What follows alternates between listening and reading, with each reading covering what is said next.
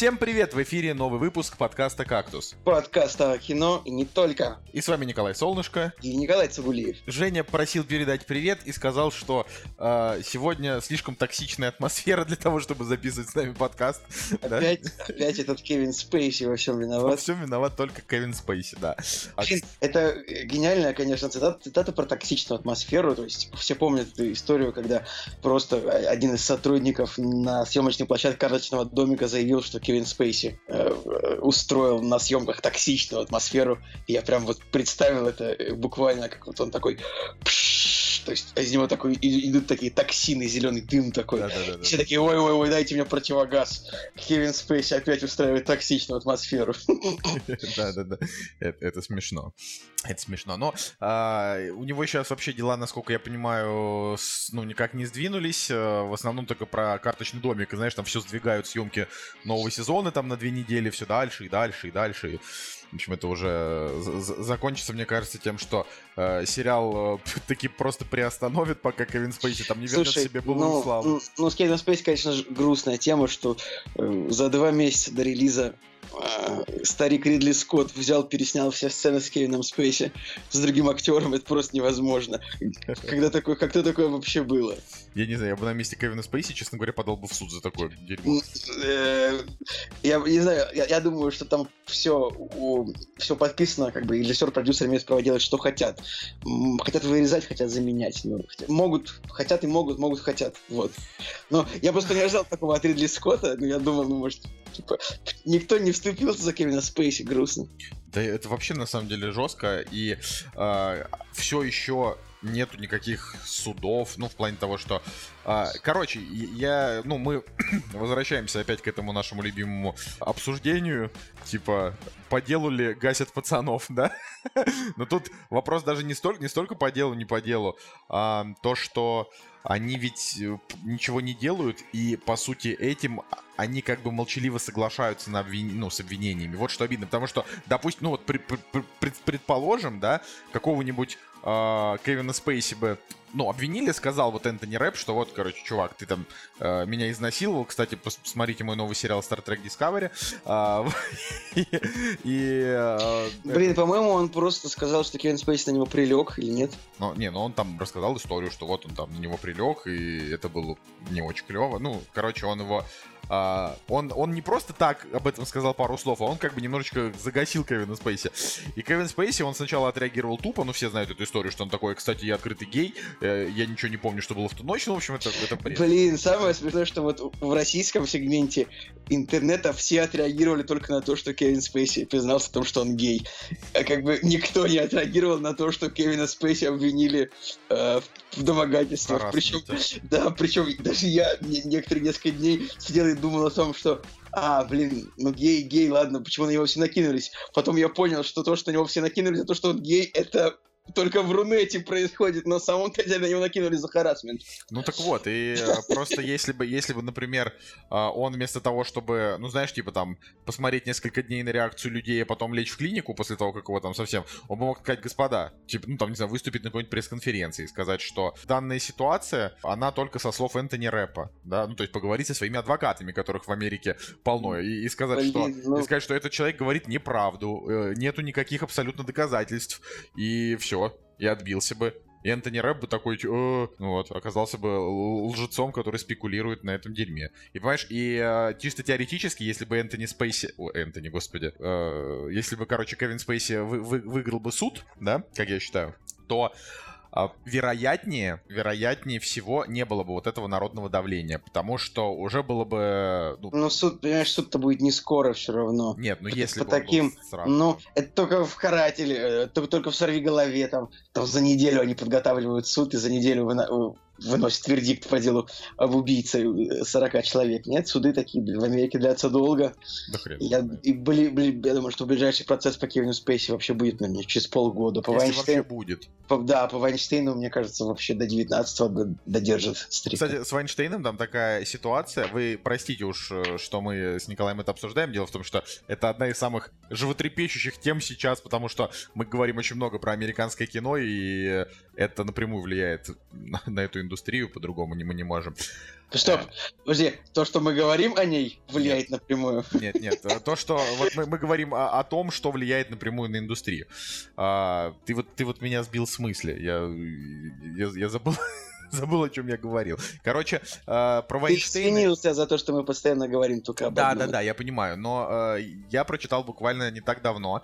Э, на «Медузе» вышло интервью с журналистом, который как раз-таки все вот эти вот, ну, всю эту тему вскрыл. То есть сначала на Вайнштейна, а дальше уже пошло-поехало. Это, это именно... Нью-Йорк Нью-Йорк Таймс. То есть это именно человек, который, а насколько я помню, опубликовал это не Нью-Йорк Таймс в итоге, это расследование. То есть там была какая ситуация. Вот этот вот человек человек, а, который, э, который это интервью дал Медузе, да, и который э, потопил карьеру, в общем-то, Харви Вайнштейна, это сын Вуди Аллена, э, который, как мы знаем, тоже обвинялся в сексуальном насилии. Ну, про Вуди Аллена каким бы он ни тяжело, был. Тяжело про Вуди Аллена. Как, как можно человек, который весит, не знаю, 39 килограммов, Уж как сложно Кевина Спейси обвинить, вот, заподозрить, ну уж как тяжело Вуди Аллена. Ну, Вуди там, там мне, совсем... кажется, мне кажется, просто любая женщина, мне кажется, сможет отбиться от такого человека. Там такая немножко, немножко, э, немножко более жесткая ситуация. Он как бы насиловал свою а, приемную дочь. А, ну да. А потом... А я, я, я, я, я, не, я не вник, простите. А, а потом, а, ну, на данный момент он на ней женат. Это гр- грустно, грустная история, господи. И, ну и все делают, вид, что все нормально. Нет, там никто не делает вид, что все нормально, все, все точно так же довольно, все довольно грустно, просто суть в том, что я, э, я просто закрываю на это глаза. Раз они сейчас женаты, я надеюсь, что э, все у них хорошо, и вообще в идеале уже очень старый, и сейчас он уже точно не может никому причинить вреда. Главное, чтобы он э, продолжал снимать талантливые картины, но это, конечно, не снимает ответственности, если он действительно насиловал ребенка. Просто я... Эта история слишком давняя, я ничего просто не могу про нее сказать, а про Харри Вайнштейна очень много информации, поэтому... Э, подкаст становится очень токсичным, я сейчас тоже уйду отсюда, мне кажется. Давай, давай дальше. Оставишь меня, оставишь меня одного, да. Короче, э, история, она, э, ну, заканчивается тем, что на данный момент Харви в полной заднице, и выхода, выхода из этого нет. Но интервью очень интересное. Он там говорит о своем личном отношении к Вайнштейну и вообще, и ему даже спрашивают, а как вот вы смотрите на то, что а, русские актрисы, ну, сказали о том, что это же нормально, когда мужик их домогается. ну, то есть такое. Вот он там. Да, это, вот это было забавно. Но... Ну, короче, вот, да, это то, что я хотел сказать. А, и чтобы уж добить, добить эту историю с харасментом, а, очень-очень грустная новость, после этого мы перейдем к премьерам. А, знаешь, Николай, такого прекрасного человека, как Джон Лассетер? Это основатель... Режиссер пиксаровских фильмов многих. Ну да, основа... один из основателей студии. Значит, он на данный момент уходит в... Блин, только не, только не говори мне, что он приставал к Базу Лайтьеру и этому и, и ковбою в шляпе. Там какая-то вообще идиотская история. Значит, он уходит... Только не говори, что растлил мистера Картофелину или типа того. Растлил. А, уходит в шестимесячный отпуск по причине новых обвинений в неподобающем поведении. А, среди якобы многих случаев самым ярким является инцидент с актрисой и сценаристом Рашидой Джонс, которая работала над сюжетом истории игрушек 4. Она покинула проект после того, как Лассетер начал проявлять признаки сексуального домогательства. Вдобавок Лассетеру приписывают продолжительные и неприятные физические контакты с подчиненными, в скобочках «он любил обниматься», а также хватание, поцелуи, словесные комментарии и злоупотребление спиртным на корпоративных встречах. Представители Дисней заявили, что всецело поддерживают рабочую атмосферу для всех, сотруд... где всех сотрудников уважают и вдохновляют на реализацию их лучших деловых качеств. Главный офис признателен Лассетеру за его искренние извинения и добровольный уход. Короче, я вот смотрю на это, и у меня есть ощущение, что а, его просто слить решили. Вот прям точно так же, как и с Вайнштейном и со всеми остальными.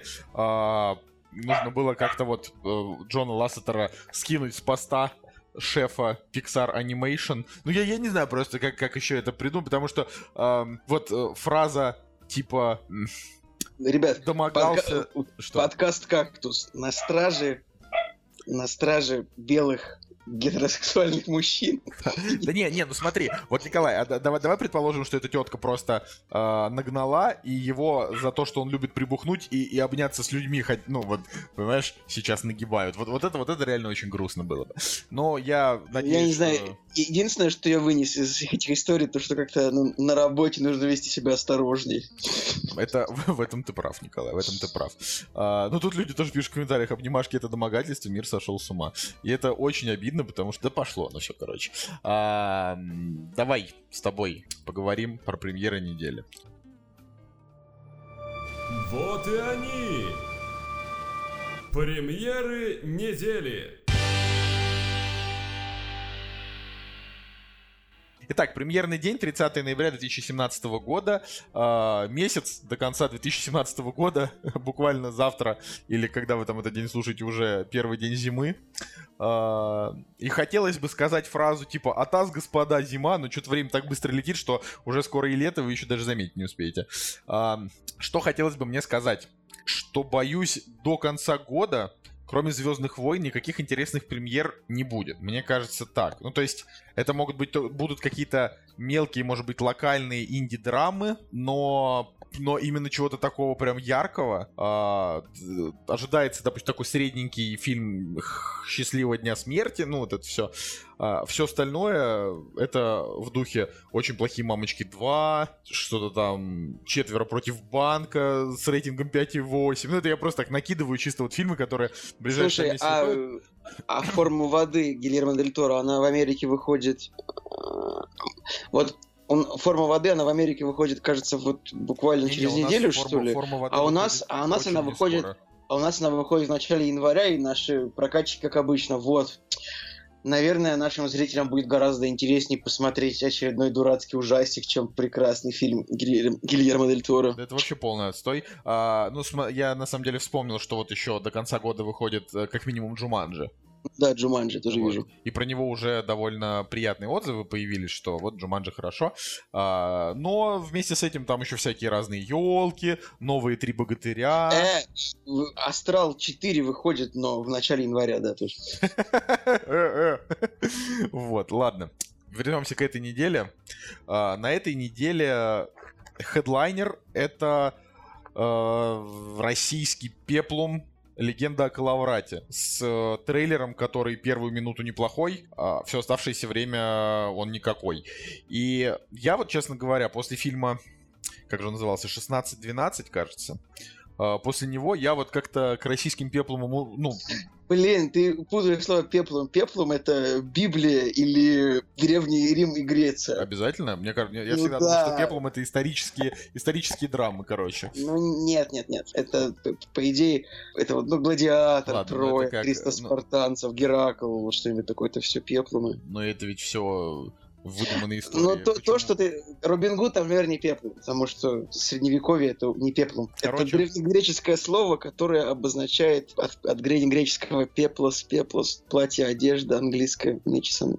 Ну, Короче, а, кстати, интересно, а в английском жанр, жанр называется sword and sandal, sword, sword, как бы меч и сандалии, то есть, очевидно, а отсылочка к гладиаторам, которые ходили в сандалиях ага. с мечами. А по-немецки называется тоже сандалин фильм, типа сан, сан, сандаль, фильм в сандалиях. Сандали. Это, это очень странно. Но я смотрел фильм 16-12, это такой э, средний русский фильм про время, значит, после Грозного и до Рюриковичей, э, ой, в смысле, простите, после Рюриковичей. Ну, смутное, вре- до, смутное до время. Да, про смутные времена. Вот. А, и Легенда о Калаврате, она, она не про это, да. Там вообще 13 век, там про то, как ну, типа, небольшой отряд э, встал против монгол-татарского ига, против, против Золотой Орды, которая пошла в атаку. И судя по тому, как было в истории, вероятнее всего он проиграл, как я понимаю. Ну почему нет? Это же, это, если это битва а, одного, это, если это фильм про отдельно одну взятую битву, то может и выиграли. Ну может быть и выиграли, да. Э, единственное, что а сколько, сколько Николай Иго держалось? Я, я насколько помню, что даже где-то где-то его даже и не было, да? В каких-то местах России Иго... Иго, Иго держалась примерно 260 лет, плюс-минус 10. Но где-то оно было, где-то не было, а где-то предприимчивые князья прекрасно жили при монголо-татарском иге, в принципе. Поэтому это такой вопрос дискуссионный. А, но поскольку это все было уже тысячу лет назад, я, я считаю, что можно с полной уверенностью утверждать в том, что может половину этого, может быть половины всего этого вообще и не было, просто это было придумано историками. Возможно, возможно. Ну, короче... рассказывать сказ сказки детям про злых, про злых монголов. Интересно, что фильм снял э, режиссер Джаник Фазиев э, в паре с неким Иваном Верховецким, или как там его зовут, чтобы, чтобы уж не врать. Э, Иван Шурховецкий, простите. Джаник Файзиев — это человек, который подарил нам прекрасный турецкий гамбит э, и больше ничего хорошего. То есть это такой а, да. а, одноразовый, на мой взгляд. Ну почему? Еще у него был э, пропагандистский август 8 Ну так он же не, не крутой. Ну, то есть, ну, я, ну просто ну, упомя... не упомянуть об этом было не, бы... Он, он, да, он снял э, некоторое количество картин, видимо, спродюсировал пару серий на Медне Парфенова, э, по, а последний, последний фильм, который вот он выпустил, был как раз август 8 в 2012 году, и э, особенного успеха он не сыскал, хотя его посмотрел достаточно много людей. Э, опять же, Турецкий гамбит, на мой взгляд, это лучшая экранизация Акунина, что сейчас есть. Ну, из трех. Из трех. Это, ну да. Это быть ну, лучшим, ну, это быть, быть, быть лучшим из трех, это, это не так сложно. Не, ну Николай, ну в смысле, ну дело-то не в сложности, дело в факте. Это просто факт. А, и э, я люблю как... Э, это как сказать, Владимир Путин лучший президент Российской Федерации. Ну, классно, но из трех человек не так, не так, и, не так и сложно. Хотя стабильнее всего... Нет, хотя ладно, о, чем, о чем я говорю.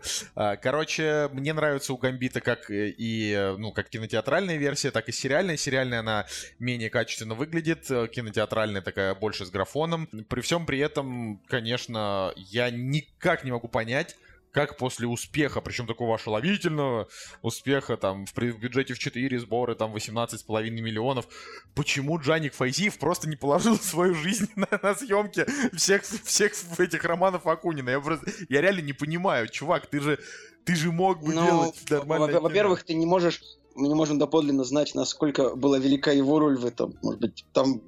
Ты знаешь, что в России это решают все в основном какие-нибудь продюсеры более хитрые? Нет, ну смотри, если фильм много собрал денег, а, Григорию Шаловичу, знаете ли, вообще плевать, откуда получать бабки первый канал ему платит, второй канал. Ну, то есть ему про про да, продавать я, права я, на произведение. Я, я уверен, что ему занесли сумму за продажу, а дальше он уже не имел отношения Нет, к я к тому, что да, так всегда и происходит. Продаю, покупаются права и дальше делают, что хотит. А, я не, ну какой-нибудь что... какой Стивен Кинг наверняка продает права такой, ну, давайте еще плюс 10% от сборов и все такое. Джон Роллинг такая, давайте 70% от сборов мне, чтобы я была самой богатой женщиной в мире. Еще, еще более самой богатой женщиной в мире мире, чем сейчас, да? А, да не, ну в чем, в чем ты обвиняешь э, людей, которые сделали из своего таланта бизнес? Это ведь я, по большей я части не... так то, что и надо делать. Я не обвиняю, я просто ну, указываю, что такое бывает. А ты в курсе, да, что на 17-й год, точно уже в этом году не выйдет, но был заявлен э, фильм по декоратору с Данилой Козловским. А, и где, как я понимаю, Данила Козловский играет Эраста Фандорина. да, действительно, блин, ну это... Было бы вот очень внезапно, если бы в фильме про Эраста Фандорина был Данила Козловский, и он бы играл, скажем, азиатского помощника Эраста Фандорина. Было бы не так плохо. Я не помню, я забыл, как его звали, но там какой-то Джеки Чан такой ходил за ним. Джеки Чан, я тоже забыл. Блин, а ты ведь прочитал больше книжек, чем я про, про Фандорина. И на... я, я прочитал, наверное, 7, может На 18... Подожди, ты все прочитал? Я забыл, сколько если, книжек Если ты даже весь мир театр читал, то ты точно... Ужасно, ты, да, ты, очень ты, средняя книга. Я прочитал где-то штук 7-8, а ты их прочитал Ну хорошо, я, сейчас я открыл. Прочитал, мне ну ладно, я открыл. Поговори что-нибудь. Я говорю я о том, что вот еще «Алмазную колесницу» вроде как планируют в 2018 году, но что-то мы переключились на Фандорина, хотя вообще дело не в нем. А, «Легенда о Калаврате», я в кино на нее ну, погоди, да я скажу, да. да я скажу про Фандорина книги. Значит, первая книжечка была Азазель, очень хорошая книга. В принципе, если после нее цикл закончился, то было бы неплохо. Нет, там совсем, потому, это, знаешь, она, она слишком одна. открывающая, там просто больше ничего и не было. Ну, может быть, да. Потом был турецкий гамбит. Да, я все помню. Потом... Что забавно, что книги очень разные были, в разных жанрах. Потом, Леви... Потом Левиафан. Потом Левиафан, потом Алмазная колесница. Потом нефритовые четки, смерть Это ты Ахиллеса. читал, простите, потому что... И это я, я читаю все, и пока что я читал все из этого, да. Нет, просто там э, не, не, не такая, э, как это, не такая, не, не такая очередность. Там после Левиафана там... Я, я просто открыл какой-то текст, где э, э, сложно. Я, в общем, просто читаю все, что есть. Э, Левиафан, нефритовые четки, особые а поручения. как же наизусть-то знать? Блин, я, я последнюю книгу читал в 2005, наверное. Нет, Да, ну, да нет, 2009. 2005. Блин, почему я помню, что ты делал лучше, чем ты? Опа, Коронация, что-то это напоминает мне. любовница смерти, любовник смерти. Николай, вот видишь, я даже помню, какие книги ты читал и в каком году. А ты... Я не читал только Черный город, судя по всему. Нет, там после Черного города еще вышло две книги. Еще две книги? Себе. Так что, знаешь, Фандо- Фандорин вечно будет жить. Ты не понял, да, что я сейчас сказал о том, что ты на меня в прошлый раз нагнал, Я в этот раз на тебя. понял, но это ты как бы, ну хорошо, в каком году я читал какую-нибудь книгу, ты сейчас, Что я сейчас? ну давай, скажи что-нибудь, что я не помню о себе. Нет, я к тому, что вот я сейчас про, про, про конкретную ситуацию с Фандориным. А, наши с тобой, Николай, семейные разборки в подкасте мы устраивать не будем. А, На самом деле, сам- самый большой хайп на тему Фандорина был, э, когда вышла книжечка «Статский советник», и фильм почти, ну, близко к ней довольно вышел. я... Ой, нет, вру. К- фильм, книга вообще 99-го года. Блин, нет. Я что-то потому что хайп, хайп реально был лет через 8, Николай, когда вы- вот фильм вы- вышел. вы- вытащи, вытащи, пожалуйста, иглу из вены и продолжи со мной беседовать. Я, Э. я вообще не люблю, не люблю статского советника, и я знаю, что ты его, что ты его очень любишь, и я реально не могу понять за что, потому что прям самая, по-моему, плохая история про Фандорина. Кстати, ребята, если вы вот реально читали Фандорина, а вероятнее всего кто-то из вас его читал, напишите что-нибудь нам, как вы вообще, может быть, напишите, знаете что, напишите свою любимую книгу из цикла. Вот я могу сказать, а, что у меня любимая, это, наверное, особые поручения как раз-таки. Вот мне, мне она как-то бо- более всех импонирует, потому что она такая мрачная, довольно интересная. А если вы вдруг не читали, кстати, то если вдруг среди вас э, есть те, кто даже не слышали, это очень хорошие детективы. Я бы сказал, что а, это, это как русская Агата Кристи, только Агата Кристи, э, ну,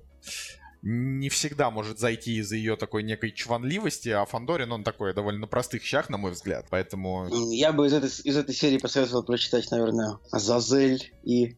Я, честно говоря, забыл, какая мне книжка больше понравилась. Ты- ты- «Алмазная колесница» или «Смерть Ахиллеса». Вот что-то из этих я, двух, я насколько говоря. помню, что ты мне рассказывал, что «Алмазная колесница» и «Коронация» тебе очень понравились. Блин, вот, вот корона, коронация. Вот, отлично, спасибо. Да, пожалуйста, но мне вот «Коронация» не понравилась, поэтому я, я, я не берусь ее советовать. Ладно, Николай, давай, пожалуйста, к примерам недели вернемся, а то у нас сегодня кактус подкаста о книгах и насилии, а не, а не о кино. Кактус подкаст о книгах и харасменте. Токсичный подкаст э, обо всем у нас сегодня.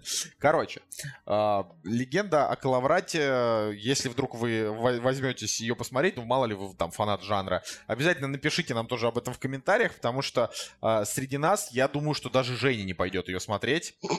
Я вот, вот уж что вообще, мне кажется. Ну вот, а далее, далее. И, подожди, не просто. Я, я, я, вот, я вообще удивляюсь, э, опять-таки, с наших кинопроизводителей, которые берут заведомо снимать фильмы, которые никто никогда не пойдет смотреть. Ну, Но тем не менее, ты, ты помнишь, как было с Викингом? Его людей чуть ли не, не заставляли смотреть. слушай, ну Викинг это был гига... По бюджету, значит, что это 360 миллионов, а Викинг... Миллиард был у Викинга бюджет.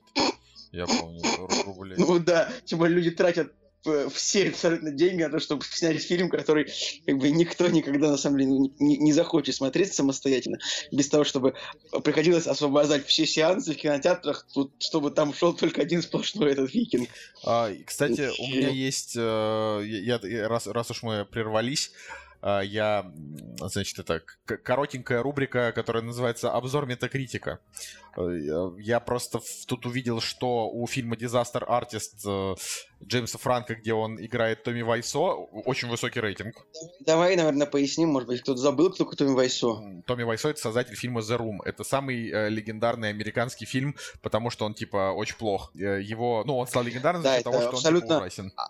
Абсолютно чудовищный фильм, полнометражный, который смотреть доставляет физические, эмоциональные, умственные и сексуальные, и сексуальные страдания.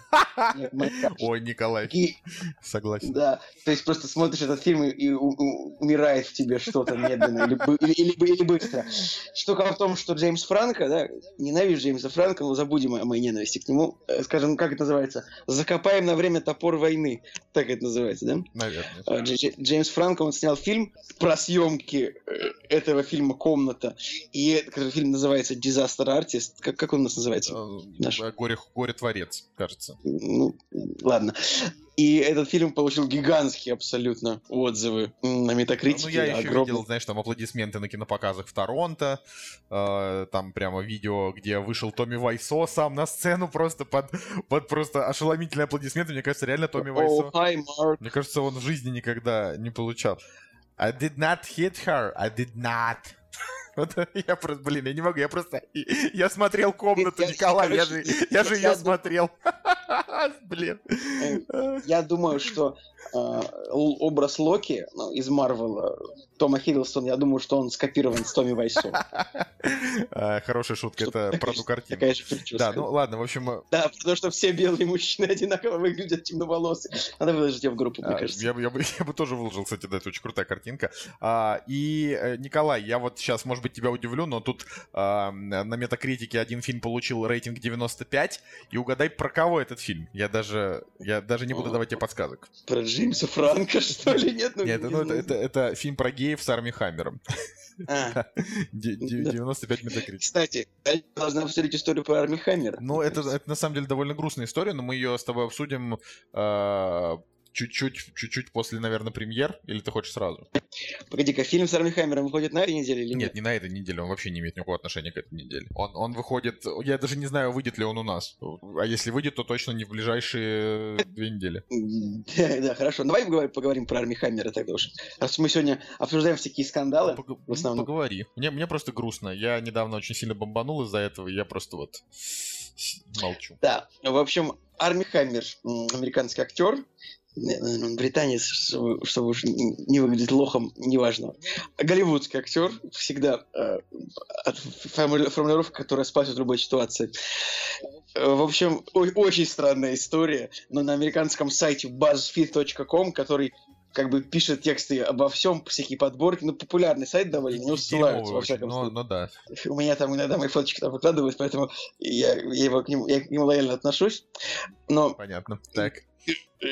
этот сайт, в общем, как, как бы заместитель главного редактора этого сайта, какая-то девушка написала статью о том, э, написала статью вообще, я вообще не понял, почему женщина написала статью о том, что Арми Хаммер это продукт голливудской системы, которая проталкивает белых гетеросексуальных мужчин. И то, что на самом деле он не такой уж талантливый актер, а, и то, что этому актеру дали слишком много вторых шансов. То есть Арми Хаммеру, белому гетеросексуальному, статному, высокому красавцу, мужчине, дали гораздо больше вторых шансов, чем женщинам или сексуальным меньшинствам в его же положении. Да. И началась, знаю, началась, началась травля в интернете. Как бы, я ну, люди всегда готовы, на самом деле, подхватить какой-то хайп травли. И, судя по всему, у Арби Хаммера не так много фанатов, которые смогли бы его Да не, ну защитить. там на самом деле была нормальная, на- ну и на стороне защитников тоже. Но я вот что хочу сказать, меня там бесили даже комментарии защитников, которые говорят, я, конечно, считаю, что о превосходстве белых мужчин нужно, ну, нужно говорить, но при этом, типа, почему выбрали Арми Хаммера? О каком, мать вашу мать, превосходстве белых мужчин? Я реально боюсь лететь в Америку, потому что мне кажется, что меня там камнями на улицах закидают, знаешь, типа, выйду на Таймс-сквер, мне скажут, о, white man, you, you so, э, как бы это слово сказать? You so white, You so white, типа, да. you so... Я хотел сказать, а, типа, какой-нибудь you so suppressive, такой подавляющий, типа, на других. Да-да-да-да-да. Короче, это... Это просто пахнет уже прям таки дерьмецом.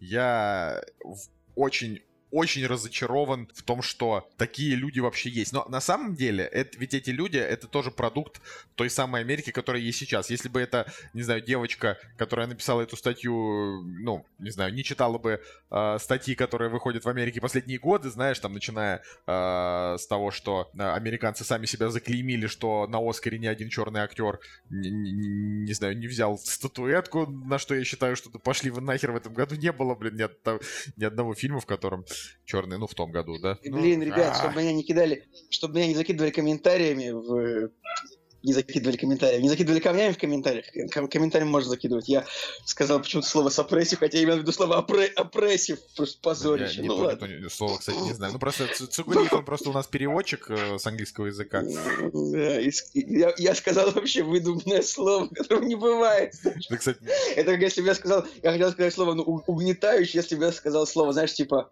загнетающий, как бы слово, как загнетающий. слово которого не бывает. за- Загнетающий Запад. Это, знаешь, загнетающий, загнивающий и Да. загнетающий в одном слове. Слушай, кстати, Николай, неплохое слово загнетающий. Мне прям нравится. Ладно. а, давай, давай, пожалуйста, вернемся с тобой к премьерам. Кстати, а, ну, несмотря на то, что вот этот, вот этот Короче, фильм про геев не выходит, Да. все равно до конца года, нет, в начале 2018, простите, выйдет другой фильм с Арми Хаммером про какого-то художника, называется «Последний портрет».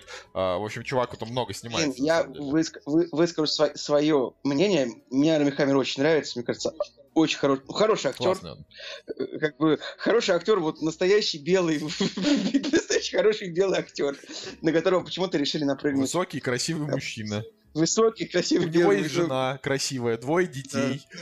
Наверное, тоже Да, белая, да, вот жена, жена, жена белая, красивая, много, двое детей, как я уже сказал. Типа, это, это здоровый человек, который поддерживает нацию, знаешь. А, а, А, Ну, он сним- снимался, он, значит, в... Самая достойная его роль, это, конечно, в социальной сети, где он сыграл двоих братьев При сразу. этом он не, не- не- так плохо сыграл в фильме «Перестрелка», который сам по себе не очень. А, и, ну, но во- Если нужно сказать честно, что его клевая роль это в фильме ну «Агенты да, там, Анкл». там прикольно. Но, о- опять же, если уж так по-честному, а, ничего прям выдающегося Арми Хаммер пока не выдал, но ему еще и 31 год. Ну, ему, три- три- Да. ему 31 год. Да, ему пока всего 31 год. А я думаю, что его карьера, знаешь, я, я- я более чем уверен, что сейчас его жена такая, блин, он меня сексуально домогается, когда приходит домой. И все таки о, господи, жен тоже трогать нельзя. И, срочно пересъемки, все, типа, Арми Хаммер убирают из всех фильмов, такой, вау, опять эти, что эти белые себе позволяют? Ой, да, ладно, короче. Николай, давай все-таки про премьеры договорим. Там и так ничего интересного, а мы еще больше растягиваем. А, значит, иностранец. Джеки Чан, Пирс Броснан. а, погибла дочка у Джеки Чана, и он пошел всех убивать. Вроде как интересно, драматично и первая вменяемая роль Джеки Чана за последние, не знаю, 10 лет, где он играет э, как-то вот интересно а, и т.д. У фильма уже хорошие сборы. Ну, тут еще, тут, R. тут еще у фильма Тут еще у фильма режиссер внезапно хороший Мартин Кэмпбелл, который снял пару Бондов последних. Ну, я Ну не пару, одного, одного, только он Казино Рояль. лучшего. Бонда за, за многие годы. Возможно, лучшего, А, возможно, до во- этого- возможно, лучшего Бонда вообще. Я не знаю. Нет, я сначала сказал правду. Он еще снял Золотого Ну, глаза. а, ну вот Золотой видишь, глаз. То есть он, получается, снимал Бонда еще, при, еще с Пирсом Броснаном. Короче, Вот а, ну, стоит того, значит, Казино Рояль, если вы не видели это, ну, на мой взгляд, наверное, и правда лучший Бонд. А, Я считаю, Скайф. просто, ну, я, я небольшой фанат Скайфола, я поэтому Рояль я люблю. Но там продолжение у Рояля просто чудовищное, там этот, господи... Милосердия. милосердия, да, он прям, прям очень плохо. Ну, мы об этом уже говорили. Он же снял маску Зора, которую я люблю. А, Он снял маску Зорро, и оказалось, что Зорро это он, ну, типа, снял маску, снял со щица. Вот, а, значит, иностранец, да, на него, скорее всего, как я бы сходил. Наверное, это вот тот фильм на неделе, на, ко- на который стоит потратить время. Он такой, как я понимаю, основательный, э, с нормальным бюджетом для такого, для такой картины, со стареющими звездами Голливуда. Кстати, вот, пожалуйста, Пирс Броснан, ну, что не, не может не радовать. Э, двухчасовая картина, то есть это не, не вот такой, знаешь, боевичок а там выходит какой-нибудь фильм э, с э, Николасом Кейджем или с Брюсом Уиллисом там на 85 минут про какое-нибудь а, а, ограбление, где там, ну, ладно, неважно, да. А вот вроде такая прям картина про Ну, месть. Пирс Броснан всегда был, не, всегда был неплохим Единственное, актером. что его просто было очень мало на радарах хайп-трейнов. То есть он вроде как снимается каждый год, но при этом, но при этом Но его уже не- 60. не запоминают. актеры, актеры после Бондов, то есть Я, сложно, я, я думаю, что у кажется. Даниэла Крейга все будет хорошо. Не, ну смотри, вот Пирс Броснан, я сейчас э, просматриваю его, э, ну, чтобы не упасть, знаешь, так прям в грязь лицом, просматриваю его фильмографию. Как я постоянно, когда говорю факты без Да. проверки.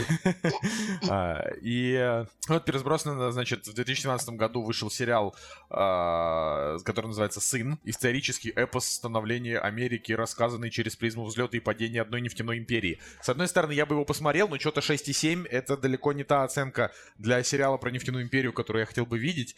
А все остальное, в чем он снимался последние годы, все там варьируется там от 4 до там 5-6.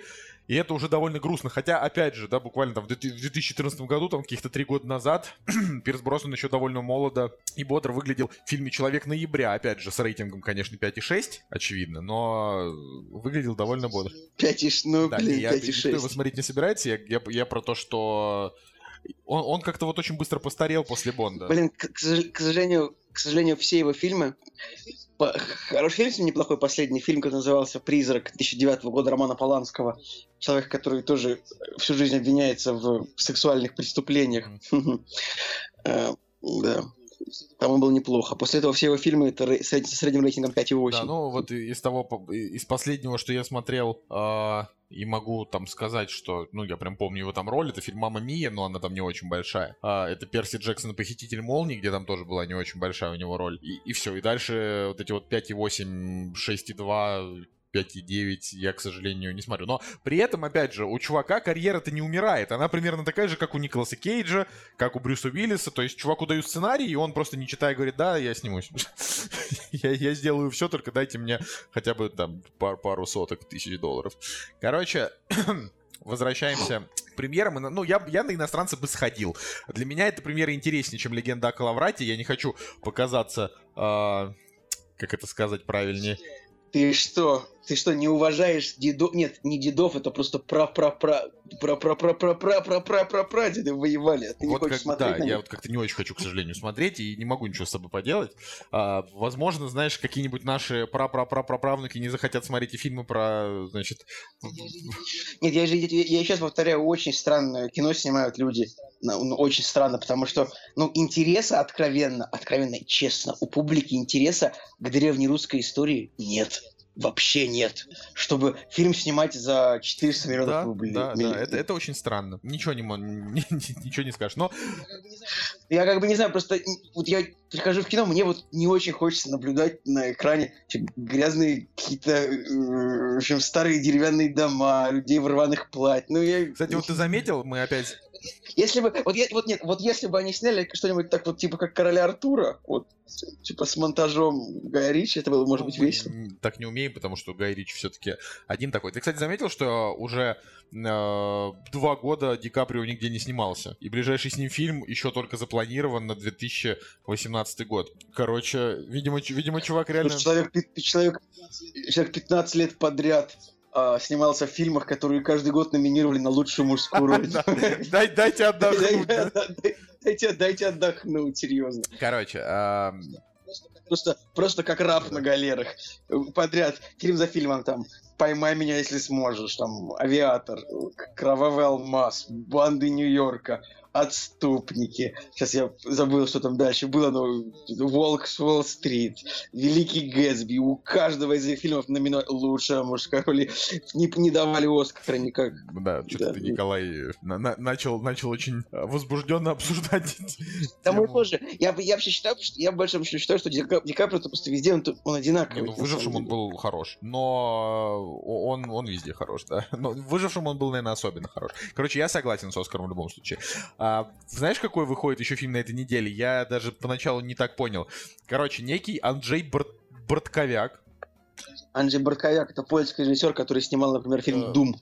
А, то есть экранизацию игры Дум. Или, или, или э, оператор фильма «Адвокат дьявола» и «Смертельное оружие 4». Ну, знаешь, это... э, он, да, он, он снял фильм «Дум». Нет, фильм Дум. Фильм Дум хорош очень тем, то, что там снимался Карл Урбан э, и Дуэйн Джонсон. То есть это, был такой прикольный очень экранный дуэт. Особенно прикольно на него посмотреть сейчас, учитывая то, что фильм Дум 2005 года А, и тогда, ну, Дуэйн Джонсон... Тогда вот Дуэ- Дуэйн Джонсон еще мог сняться в фильме там, с бюджетом 30 миллионов долларов. А сейчас это самый кассовый актер вообще тысячелетия просто. И, да и Карл, Карл Урбан тоже играет роль sidekick а, ну, типа, пар- э, как бы напарника главного героя во всех франшизах. Типа, Star Trek, Тор, как бы. Короче, э, ну, так-то Doom просто провалом считается, ди- дичайшим абсолютно. Ну, я тебе так скажу, что игровая общественность, скажем, восприняла его, восприняла его более-менее нормально. Вот, то есть, ну, как, Вар, как Warcraft тоже очень фанатам понравился. Warcraft, короче. блин, Warcraft лучше. Doom это прям... Ладно, неважно, как, как, как бы то ни было, концовочка у Дума такая довольно... ин- Блин, там была Розамунд Пайк невероятно красивая, вот вообще Да, просто Розамунд еще. Пайк, она Да. всегда хороша, но это не делает фильм лучше. Но, 12, но, но 12 лет назад она была еще лучше. Короче, и такой, очень еще такой ху- худенький Дуэйн Скала Джонсон, который еще, еще не мордой об асфальт. Слушай, да, посмотри на Дуэйна Джонса, он реально, он реально в этом фильме, он такого же размера, как Карл такой Урбан примерно. То есть сейчас он больше, он шире раза в 4. 37, Он такой, просто сейчас похож на, на квадрат, знаешь, такой, типа... Я, я, я ржу просто потому что... Ой, простите. Я ржу потому что в «Форсаже», ну, Дуэйн Джонсон играет настолько тупоголового чувака. Причем, реально, я же, ну, на, на волне восьмого «Форсажа», который, как бы, конечно, плох, но забавный, решил посмотреть пятый. И как бы в пятом «Форсаже» он играл не, ну, не такого персонажа. В пятом у него там был какой-то там агент, у которого там есть какие-то какие-то там размышления в голове, хоть что-то. А в последнем «Форсаже» он такой просто «вышибуть дверь». В, после... в послед... Нет, на самом деле, в последних форсажах Дуэйн Джонсон просто превращается в машину панчлайнов, который просто говорит фразы вроде, типа, если ты не сделаешь это, то я э, сейчас засуну твою голову туда, где не светит солнце, или вроде Короче. того. Или я, за... я засуну твои... Ты будешь чистить зубы через задний... Как-то, в общем, такие у него фразы. Ладно, а, давай к следующему фильму. На этой неделе выходит, вот опять же, почему вообще, блин, мы скатились опять в Дуэйна Джонсона? А Анджей Ты начал Бортковяк. говорить про Анджея, Бортковяк. Нет, блин, такая смешная фамилия, простите. А, Ой, сказал не, он человек с фамилией быть- Солнышко. Не, просто Бортковяк это могла бы быть, знаешь, такая фамилия либо какой-нибудь злодей из Лемони Сники 33 несчастья, знаешь, какой-то такого. Типа, мист... Вот. Ну да, а. Это был бы не мистер, Пан, это был бы пан. там Потому что по-польски пан, Гр- пан, Бортко- пан, граф пан Бортковяк. Ну, вообще такая, знаешь, либо это мог быть детским А, а- писателем. а по-польски, а его жена бы, э, у поляков у них, насколько я помню, в фамилиях тоже есть окончания, как бы склоняются, поэтому его жена была бы пани Бортковякова. Бортковякова или Бортковяка? Она была Бортковяка. Бортковяка. Вот. Да это ладно, смешно. это- ну, очень прикольно. Короче, он вы- выпусти- выпускает фильм, который называется «Максимальный удар». И в главной роли там играет Александр Невский. А также там играет... Ребят, если, если я, если я опять напортачил что-то с, с тем, что я обидел поляков, и у вас на самом деле не, не склоняются фамилии в конце, ну, Николай, ну сорян. Я думаю, что нас не слушает ни один поляк. Так что э, они не обидятся. Короче, Александр Невский, Евгений Стычкин, Дэнни Трехо, это так, э, на минуточку, Том Арнольд, тоже есть такой. Дальше, Николай, сейчас будет тяжелая артиллерия. Марк Дакаскас. Блин, то, блин, подожди, я, я просто еще фильм не открыл, но если ты мне скажешь, что там будет, что там будет дальше Каспер Ван Дин, то Я, я не уверен, что там... или какой-нибудь Оливье Грюнер, знаешь, что-нибудь такое. Нет, ты, бы- ты бы, наверное... Ты бы, наверное, не удивился, да. Но, к, сожалению, к сожалению, парни, видимо, не, не доехали до этого фильма. А, ты, ты Эрика Робертс Я сказал вообще, успел, ты нет? же меня перебил. Также там еще играет Максим Виторган, там еще играет а, Один Ланд Байрон, это такой чувак, который играл в этих, в интернах Фила. Еще там играет Виктория Боня. Ну, короче, Влад... Блин, там играет Андрей Кайков из шести кадров. Там еще играет Миха... Ну, Михаил Богдасаров. Шесть кадров. Короче, там очень много русских актеров, всякие из, из ТНТ, и так, их как бы всех перечислять вы, наверное, и не вспомните. Блин, тут, тут играет псих из физрука. Да. Анна, Анна Хилькевич из играет универа. даже Дан... Да, даже, Сергей, даже Сергей, Дана Ас- Борисова здесь играет. Сергей Астахов из всех русских сериалов. Станислав Ярушин из универа. Господи. ТН- Это, что, это сериал ТНТ Это снимали? сериал, это фильм. Э, Фильм это ТНТ? Не знаю. Короче, короче, Ну естественно, этот фильм не посмотрит ровным счетом никто, а оценка у него уже будет один примерно завтра. Николай, его, этот фильм посмотрят все, потому что Бэткомедиан сделает на него обзор, который будет называться о, очередной трэш с Невским, типа Самый того. максимальный и- удар от Невского. Да. И как бы мы опять будем час смотреть о том, как, э, как Евгений клево шутит на тему неклевого фильма. Ну, Короче, я, я просто смеюсь на тему того, что а, Александр Невский, он, а, знаешь, человек довольно упорный. Ему уже как бы к 50 годам, вот, а у него, у него все еще... Да не, я, я иногда не верю в том, что, что ж такие люди есть. Вот, знаешь, просто, просто не верю. Типа, совсем отбитые на, на, на понимание действительности. Но, тем не менее, на этой неделе вот он выходит в кинотеатрах, и посмотрите вы его или нет, скорее всего, нет. Вот. А если ты, Николай, не против, я... Я даже... Я, я бы, я бы уже закончил рубрику, честно говоря, бесед на этот, на тему, на, на- на тему Да. премьер, но э, так в двух словах, э, Энди Серкиса выходит э, драма «Дыши ради нас». Это если вам там нужно кого-то сводить на свидание. Э, также Так, так. Николай. Ладно, короче, вот, пожалуйста, да, такая какая-то мелодрама, драма.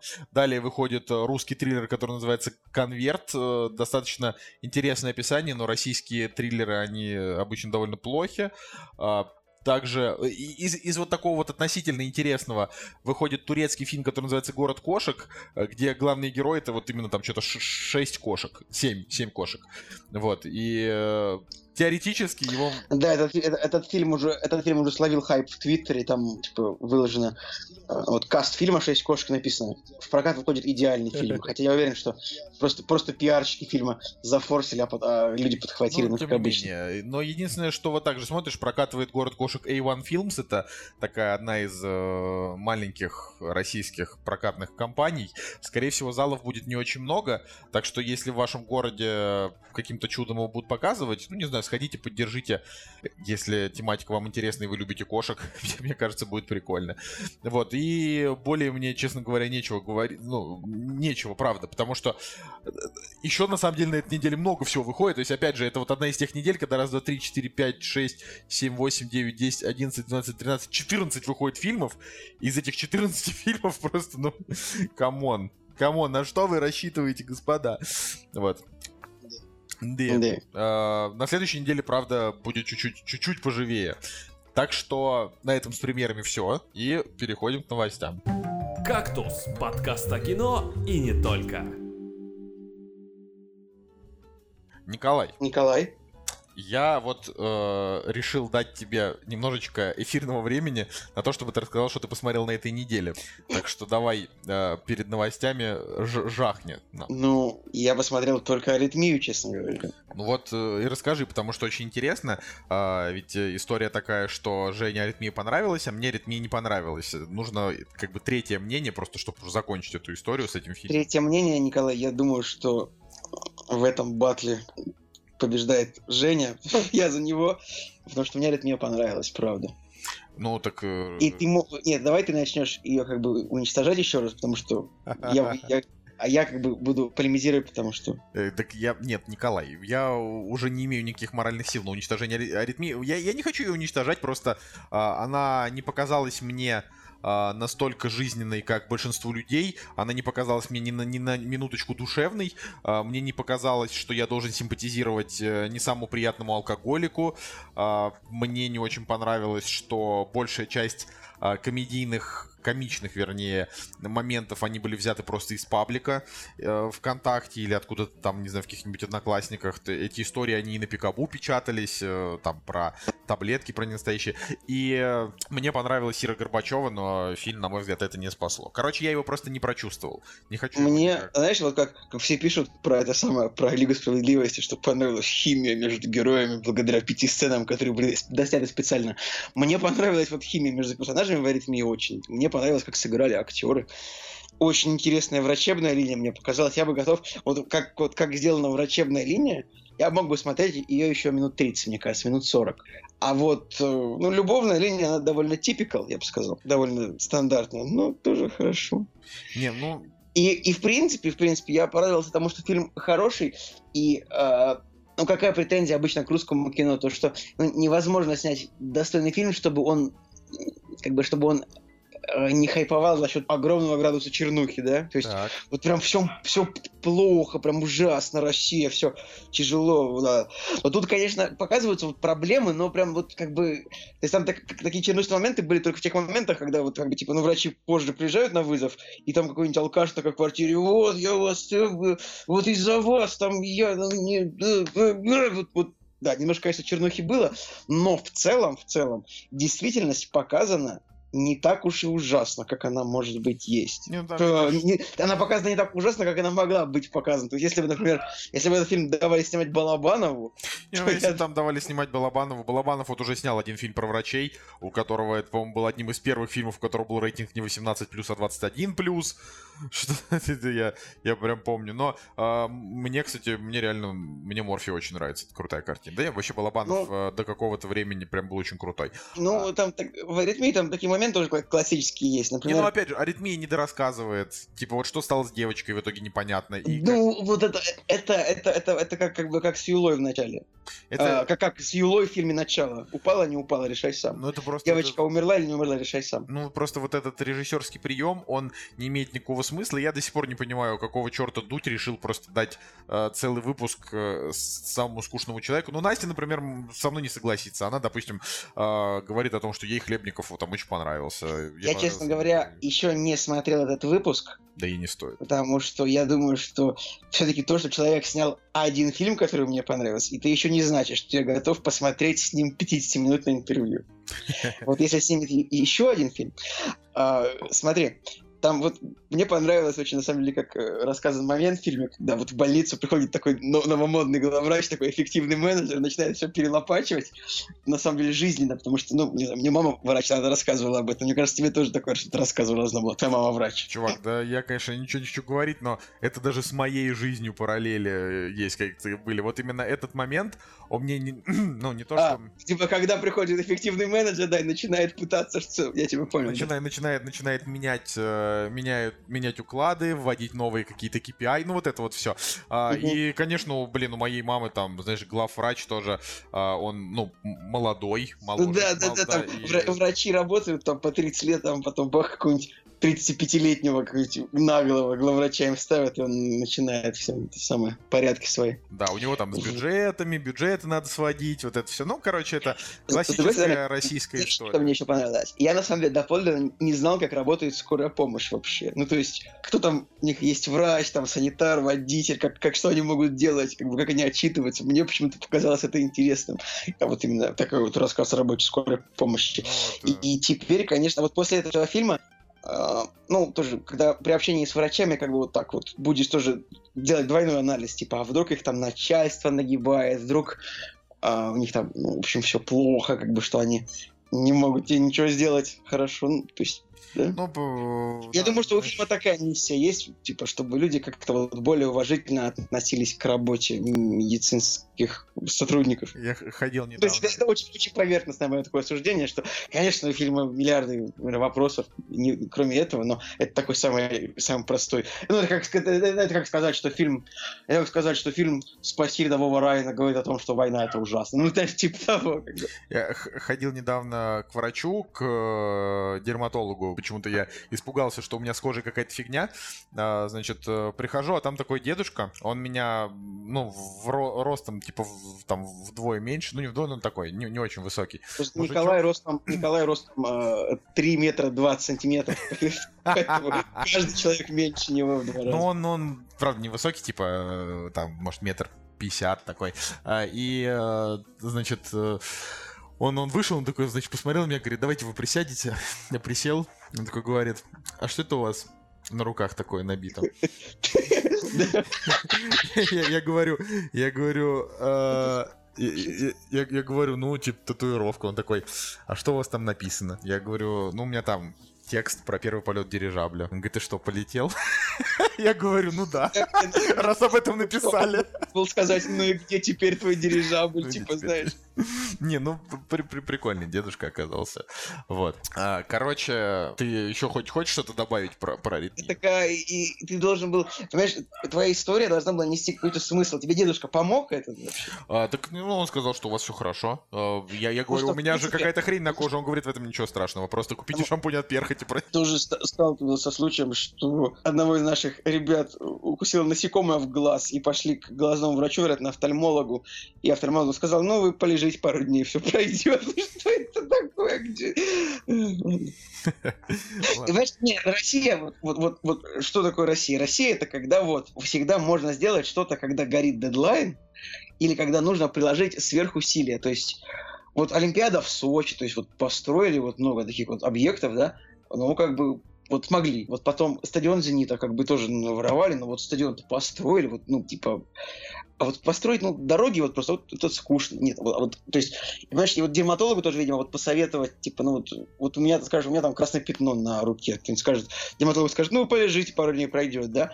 А вот врачи скорой помощи, вот, вот в фильме вот видно было, как они лечат, спасают.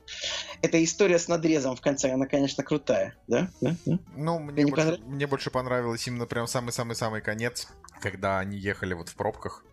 Я прямо... Прям вот... Ну, я считаю... Концовка, что- короче, хорошая. Эпи- эпи- эп- как это называется? Эпилог, да? Вот, вот Да, и- сцена хорошо снята, так, знаешь, вот будто бы ее снимал, ну, а, какой-нибудь Мэтью Либатик со скидкой, вот такой. И, то есть, она так, когда, когда, когда машина через пробку проезжает. В общем, ребят, короче, вот мое мнение, «Аритмия» очень прикольный фильм. А, Очень, очень понравилось погружение именно. Вот, ты вот сразу буквально, ты с 3-4 минуты. В принципе, наверное, все медицинские фильмы, они в таком смысле, что ты всегда уже после 3-4 минуты ты уже как бы смотришь на мир с позиции врача. То есть, да, это, по- помните, ходила шутка а, в 2000-х, когда то, что просмотр 10, 10 сезонов Доктора Хауса не приравнивается к получению медицинского образования, да? Да, да, была такая А. шуточка. Да, да, да. Но когда все повально, повально смотрели Доктора Хауса, я помню это все, хотя я, Я... док- Доктор Хаус очень крутой. Э, К Ну, я не- сожалению... Что ты? я не буду спорить, пожалуйста. Да.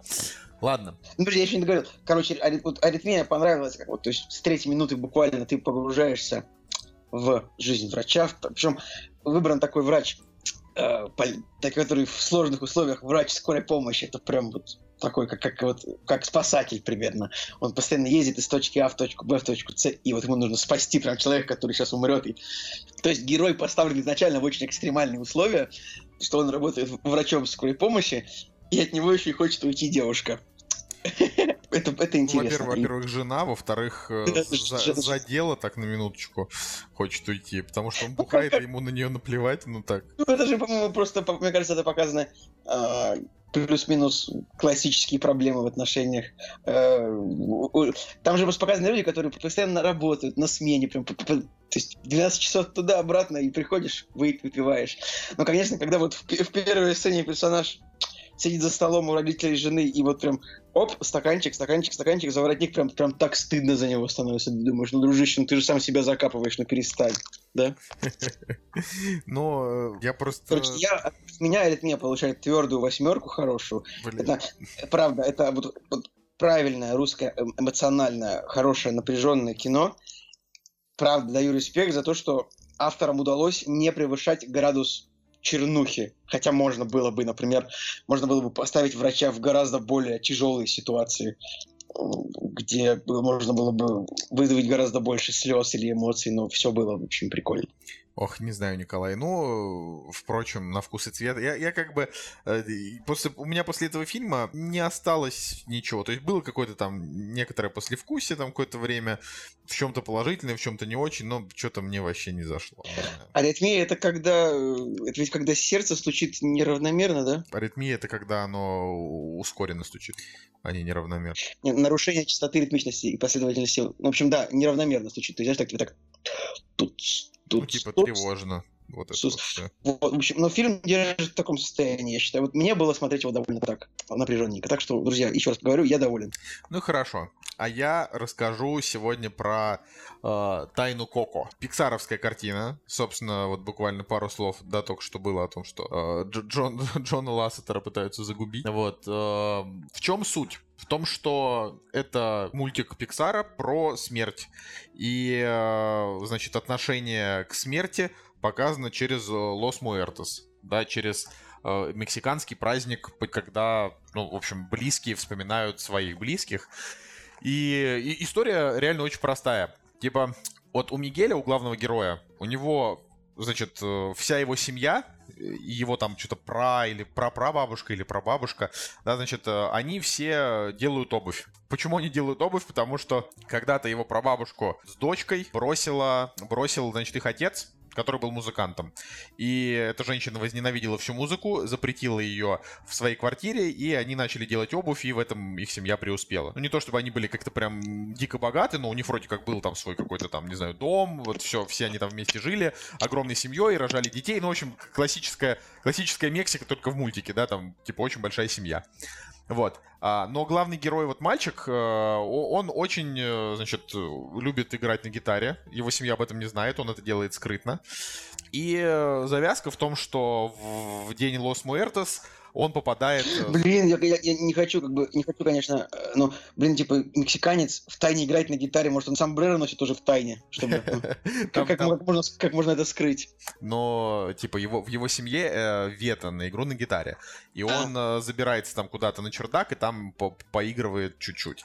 Вот, короче, суть в том, что в день в день Лос Муэртос он там при определенных обстоятельствах попадает на ту сторону, на ту сторону, как это, мира, мира, да, попадает туда, где обитают все умершие. Это такое прям очень очень круто прорисованная такая, не знаю, такая планета, я не знаю, как это сказать, такой огромный бесконечный город со своими движухами, со своими кружками.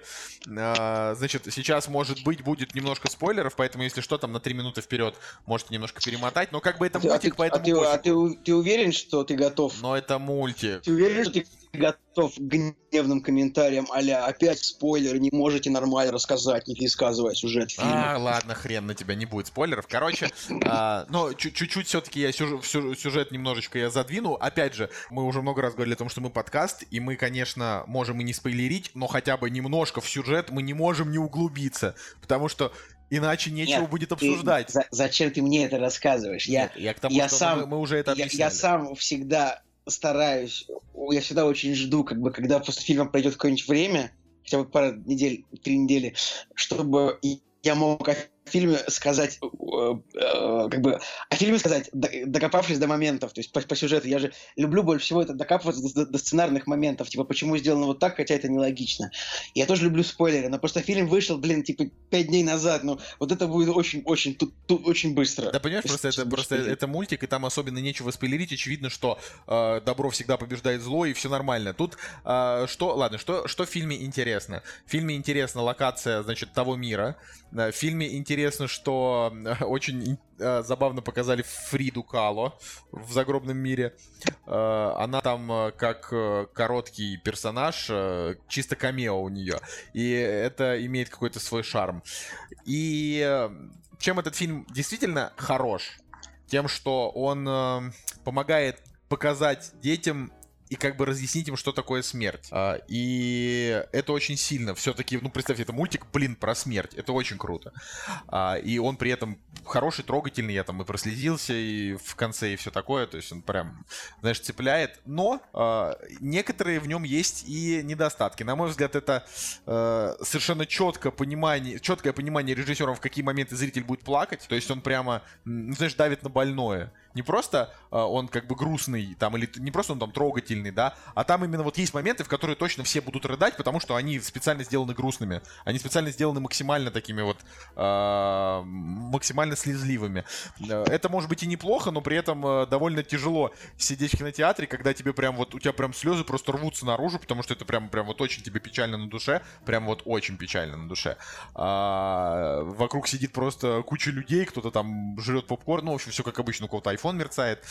так что э, что-то вот мне подсказывает, что Тайна Коко это больше для какого-то такого уютного семейного просмотра, чем для кинотеатра, где вокруг тебя... В общем, это слишком комфорт... Нет, э, даже так сказать, это слишком такой интимный фильм для того, чтобы разделять его с э, там тремя сотнями людей, которые сидят в зале. Его вот как-то, не знаю, мне кажется, как-то лучше вот пережить самому или там самыми близкими. Вот. А, при этом он, конечно, далеко не, не так гениален, как какой-нибудь какой, какой-нибудь Валли, а, далеко не так остроумен, как какая-нибудь история игрушек 3, а, но с другой стороны, он намного лучше, чем хороший динозавр, и примерно на одном уровне с прошлогодней головоломкой. Я бы так сказал, что Pixar сейчас вместо того, чтобы снимать, ну вот как они раньше делали, да, они просто брали какого-то персонажа и вокруг него создавали историю, которая, может быть, немножко отдавала актуальностью, но в целом это просто, просто такая чисто семейная история.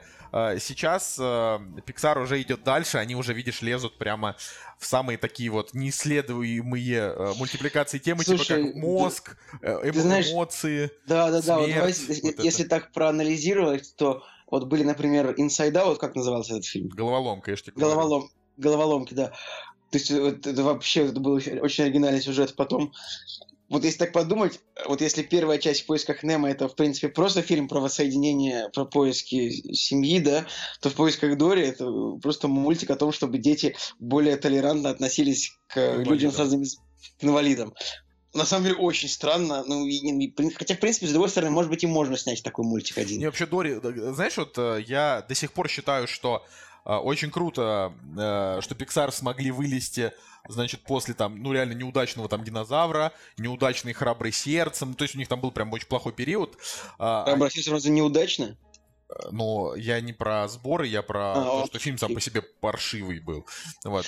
Причем мне понравился в поисках Дори вот на, на момент просмотра, я помню, я даже поставил ему чуть ли не восьмерку, мне кажется. Так, в поисках но, Дори крутой, но, да. Ну, ну, просто сейчас все, что я помню о нем, это то, что там были шутки про э, всяких как бы тюленей аутистов и тюлени аутисты. Э, Еще, в общем, про инвалидов, короче, такие были шуточки. Вообще, ну. Не, ну как, как бы то ни было, в поисках Дори это прям, прям удачный мультфильм, головоломка удачный, и вот Тайна Коко тоже. Но среди этих трех э, больше всего, наверное, мне понравилась по оригинальности головоломка, по, значит, юмору и общему настроению Дори. А Тайна Коко это, в принципе, вот по, ну, вот эта вот вся вот эта мексиканская тема, это не совсем мое, вот эти вот э, гитары с этими треками а-ля Диспозита, вот это все.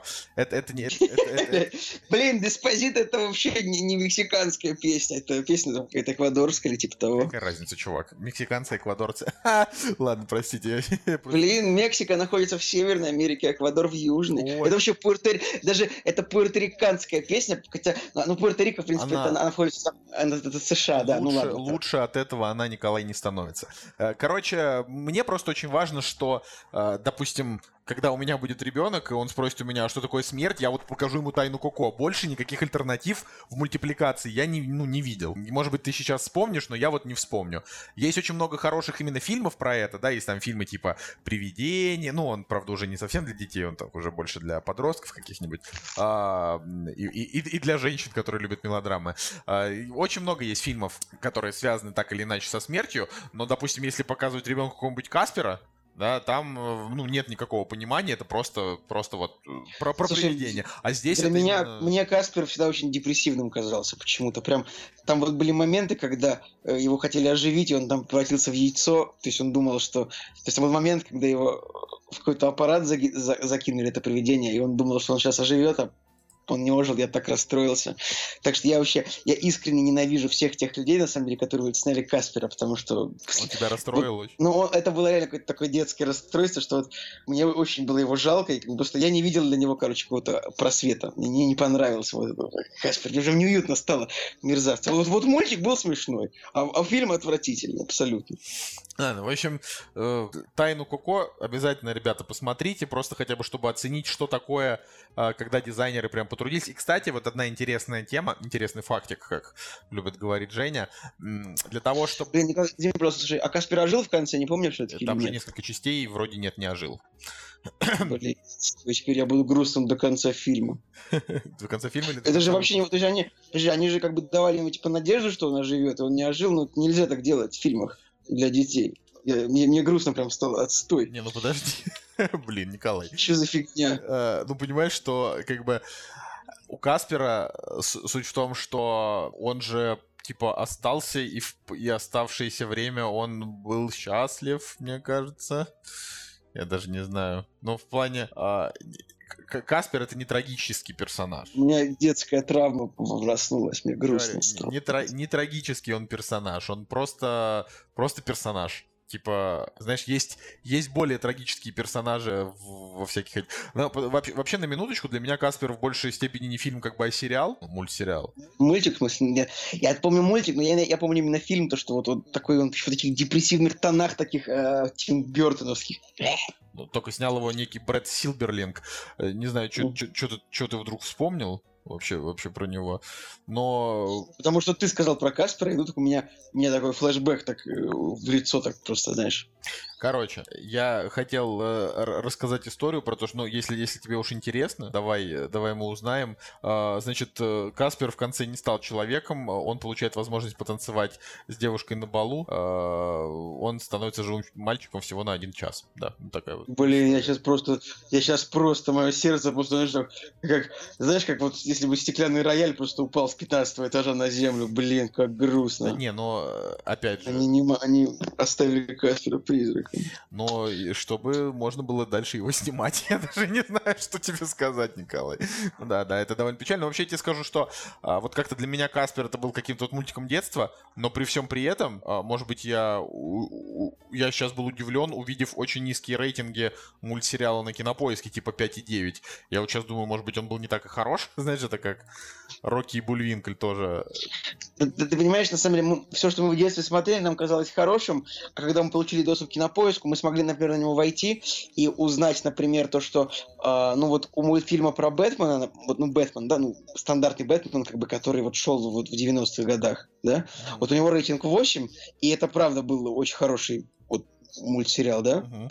а, например, какой-нибудь мультик вроде, ну, какой-нибудь инспектор гаджет, это отстой. Не знаю, вот я сейчас смотрю, а, я- Вот в детстве, в детстве это было не очевидно, как бы, что плохо, а что Не, нет. Есть такой деле. фильм э, «Приключения Рокки и Бульвинкля» с персонажами из мультика Рокки и Бульвинкля. Это, про, это, это, это такой, это такой, У тебя ему там стоит Отстоящий 3 из просто. 10, а я, я очень люблю этот фильм. Там есть момент, когда, короче, Рокки и Бульвинкля посадили в тюрьму. Я не, блин, возможно, у меня какой-то сейчас флешбэк, может быть, я даже говорил об этом в подкасте. А, значит, э, там Рокки и Бульвинкля посадили в тюрьму, и когда их судили, значит, э, судьей была эта чернокожая актриса известная, как же ее... Вупи Голдберг, да. предпола- И, значит, и, и она такая говорит, господи, это же Рокки и Булинколь. И они такие говорят, «Ну, типа, какой будет приговор? Она говорит, выпустить знаменитости превыше закона. Я такой, я это на всю жизнь запомнил, просто эту фразу. ну, на самом деле, это при- прикольная шутка, но, но, но- но вот реально именно вот в детстве, вот мы просто, по большому счету, мы смотрели вот все мультики, в принципе, которые шли, да, ну, не знаю, приходил там со школы или просыпался перед школой, смотришь, там идет э, инспектор гаджет, думаешь, ну, вроде прикольно, а потом ты вот вырастаешь и понимаешь, что, например, инспектор гаджет, у него рейтинг 5,5, значит, это полный отстой. Вот это фигня, не надо было смотреть. И ты, с другой стороны, ты думаешь, что как бы, значит, я не зря любил в мультик про Бэтмена, раз у него рейтинг 8,1. Типа, Блин, но вот я до сих пор считаю, что Рокки и Бульвинколь это как бы годнота. И у нее на MDB оценки намного выше, чем на кинопоиске. Наверное, это просто злые родители понаставили, дети которых любят Рокки и Бульвинкля. Не знаю. Короче, да, я договорю про Тайну Коко, чтобы уже закончить этой темой. Почему ее стоит посмотреть? Хотя бы из-за того, что они ради того, чтобы ее нарисовать, написали прям новую программу, чтобы она смогла тянуть такую графику. То есть это еще более графонистый Pixar, чем раньше. Такие дела. Хотя То есть зави- завезли. Завезли, да. Хотя я напоминаю, что в отвратительной храброй сердцем, да, там э, каждый волосок этой девочки там рисовали отдельно. Я, я, правда, я правда реально не могу понять, как каждый волосок девочки можно нарисовать отдельно, если они потом на голове вместе. Они что, рисовали 3D-объекты отдельно, а потом соединяли их у нее на макушке? Я не понимаю. То есть я просто не разбираюсь в дизайне для того, чтобы, ну и вообще, в, типа в 3D-моделировании я не разбираюсь, для того, чтобы понять, как это выглядит. Ну вот, э, этот фильм еще более графонистый, и еще им там нужно, ну, типа, они очень долго работали над тем, чтобы эм, черепа выглядели э, не стрёмно, ну, типа, мертвые люди. Так что Мгм. такие дела. Ладно, у нас с тобой, Николай, тут скопилось огромное количество новостей, вот. Так. Я даже не знаю, успеем ли мы с тобой сегодня их все проговорить, потому что у нас с тобой подкаст уже идет, э, в общем-то, час, час Ты не, 40. ты не знаешь. Ну, зачем ты это сказал? У нас идет час 40, а вот а, люди будут слушать, и там на самом деле, типа, будет час 10, люди такие, ну, полчаса не вырезали. Час 10. Я думаю, что мину- минут 10 улетит, но ладно, посмотрим. Короче, новости мы обычно быстро пробегаем. А, Начнем с самой такой дурацкой новости. Значит, будет а, экранизация романа Замятина «Мы». Я небольшой поклонник этого романа, хотя я очень люблю жанр антиутопии. Замятин мне почему-то вот не, зашел, хотя именно он там был одним из вообще первых э, антиутопистов.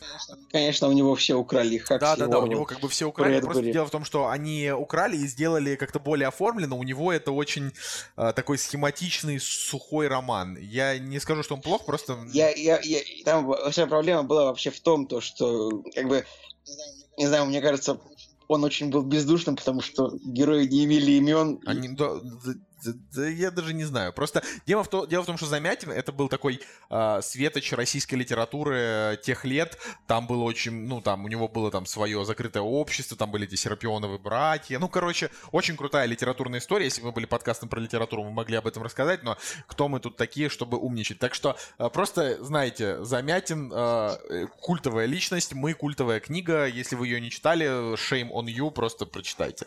Вот. э, Но этот фильм, на него никто не пойдет никогда в кино, мне а, кажется. Нет, ты, видимо, не, не прочитал новость, Николай. Я читаю, я А, вижу, да. к- Фильм-то делают, э, значит, продюсерская кинокомпания братьев Андреасянов, Сарика и как его там. Ну, видишь, это они собираются на, на питчинг, то есть они собираются представить... Ну, что такое питчинг? Это когда талантливые режиссеры, та- талантливые люди приходят в фонд кино и говорят, ребят, у нас есть офигенная идея, мы сейчас снимем русский ответ Мстителям. И вот у нас там будут русские супергерои, вы нам дайте, пожалуйста, 500 миллионов рублей, мы все отобьем. И, э, значит, сидит жюри с кино такие, мы, мы, мы даем деньги, снимайте русский ответ Мстителям.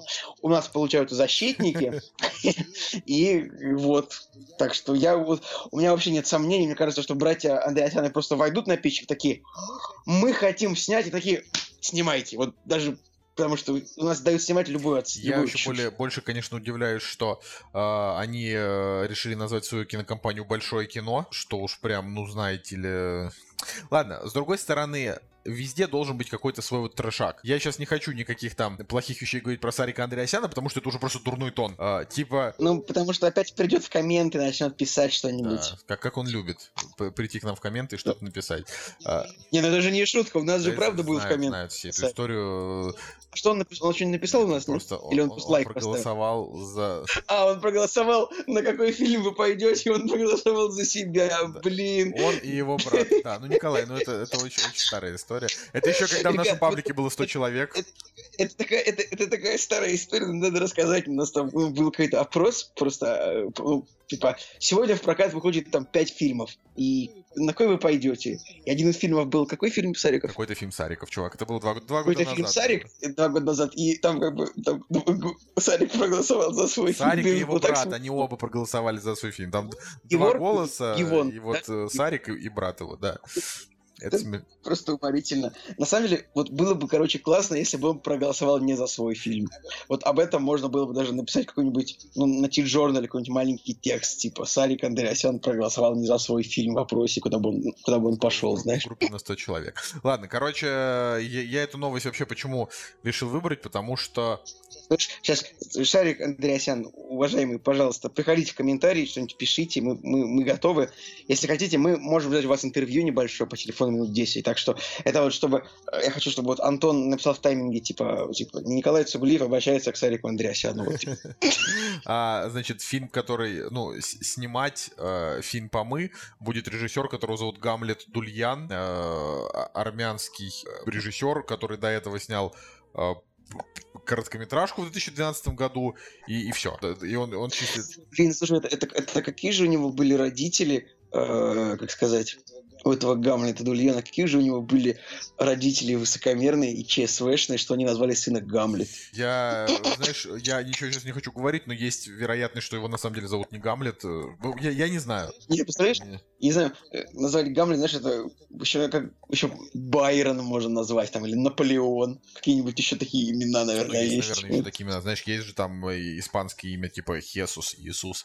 Короче, Нет, испанское имя Хесус это нормальное имя, блин, но в, в странах СНГ давать такое имя ребенку, это очень странно. Армения — это СНГ. Ну, Содружество независимых государств, бывшее СССР, конечно, СНГ. Простите. Короче, э, если уж ты обращаешься к Сарику Андреасяну, я ему тоже хочу сказать, что... э, Ну, давай без хамства. Без хамства. Я тебе сказать, что господин Андреасян, а, я не знаю, кто такой Гамлет Дульян, это может быть ваш какой-то близкий друг или что-то такое, но я прошу просто вас меньше личного вмешательства в процесс этого фильма, чтобы этот провал приписывали хотя бы не вам, а вот Гамлету Дульяну. Я, кстати, предположу, что его зовут, на- как ему обращаться не как Гамлет, а как Гамлет Дульян, потому что это... Кстати, Ну, может быть, Гамлет. Я даже не знаю. В общем, это, это на самом деле вообще не важно. Как да хоть, хоть, э, я не знаю, хоть его Дева Мария бы звали. Э, Дело в том, что очень, очень обидно, что э, за экранизацию Замятина э, берутся именно эти люди, а не какой-нибудь, я не знаю, да хотя бы Федор Бондарчук бы снял. Слушай, Да я, я так понимаю, что это, это они и придумали экранизировать Замятина. Об этом речь же вообще не шла. Это Сарик сидит такой, блин, ну давайте-ка мы сейчас пойдем в фонд кино, попросим денег на «Замятин». Ладно. Короче, да. Следующая новость. А, Брайан Фуллер и Майкл Грин отказались работать над вторым сезоном «Американских богов». Это довольно внезапная новость, потому что а, так как я как бы пропустил практически весь сериальный hype train за последние годы, э, и там те же странные дела я нагнал через год после того, как вышел сезон, буквально перед вторым и второй я смотреть не стал и вряд ли буду. А, Игру престолов я просто дропнул после второго сезона. Ну, короче, вот в, то, в те времена, когда вот вы раз в неделю ждете какую-то там э, горячую, горячую там серию или там э, неделю обсуждаете те же странные дела, пока их там все допереводят или там сабы допилят или кто-то смотрит в оригинале, да, я в это время просто вообще ничего не делаю. Поэтому для меня очень не- необычно было, что вот американские боги я типа посмотрел прям вот, вот вовремя, ну, типа вот как они шли. А, и поэтому такая довольно внезапная новость. А, значит, шоураннеры и основные сцен- сценаристы из сериала ушли. Причина ухода не оглашается, но по слухам все дело в сокращении бюджета, расширенного до 10 серий второго сезона. Значит, э, как говорят, вот написано, финансирование первого по некоторым расчетам достигло уровня Игры престолов. Потраченная сумма, видимо, так напугала продюсеров, что те сочли благоразумно потратить меньше на 10 будущих серий, чем потратили на 8 предыдущих. Понял, да? Значит, и чуваки просто такие говорят, о, нет, нам это не подходит, и решили уйти. А, Скорее всего, раз такая история, то, вероятно, второй сезон будет прям сильно хуже.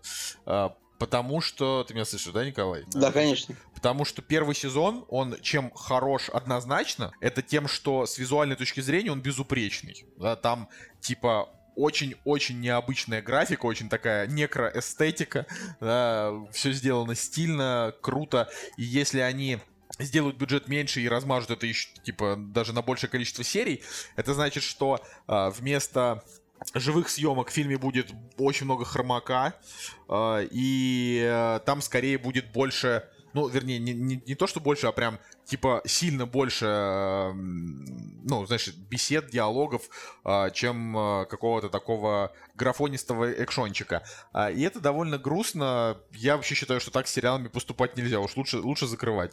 Потому что когда ты, ну не знаю, когда у тебя идей полный вагон на 4 сезона вперед, и ты точно знаешь, что там будет, потому что это по книге, да, а потом тебе говорят, ну ты, конечно, делаешь что, что хочешь, да, первый сезон был с визуальной точки зрения, типа, очень крутой, э, но вот теперь вы не сможете все это показывать, э, справляйтесь, вот вам хромак. Мне кажется, что лучше после этого просто Слушай, ну, погоди, пока не храни сериал, я пока его не видел, но и пока что я не если буду ли его смотреть.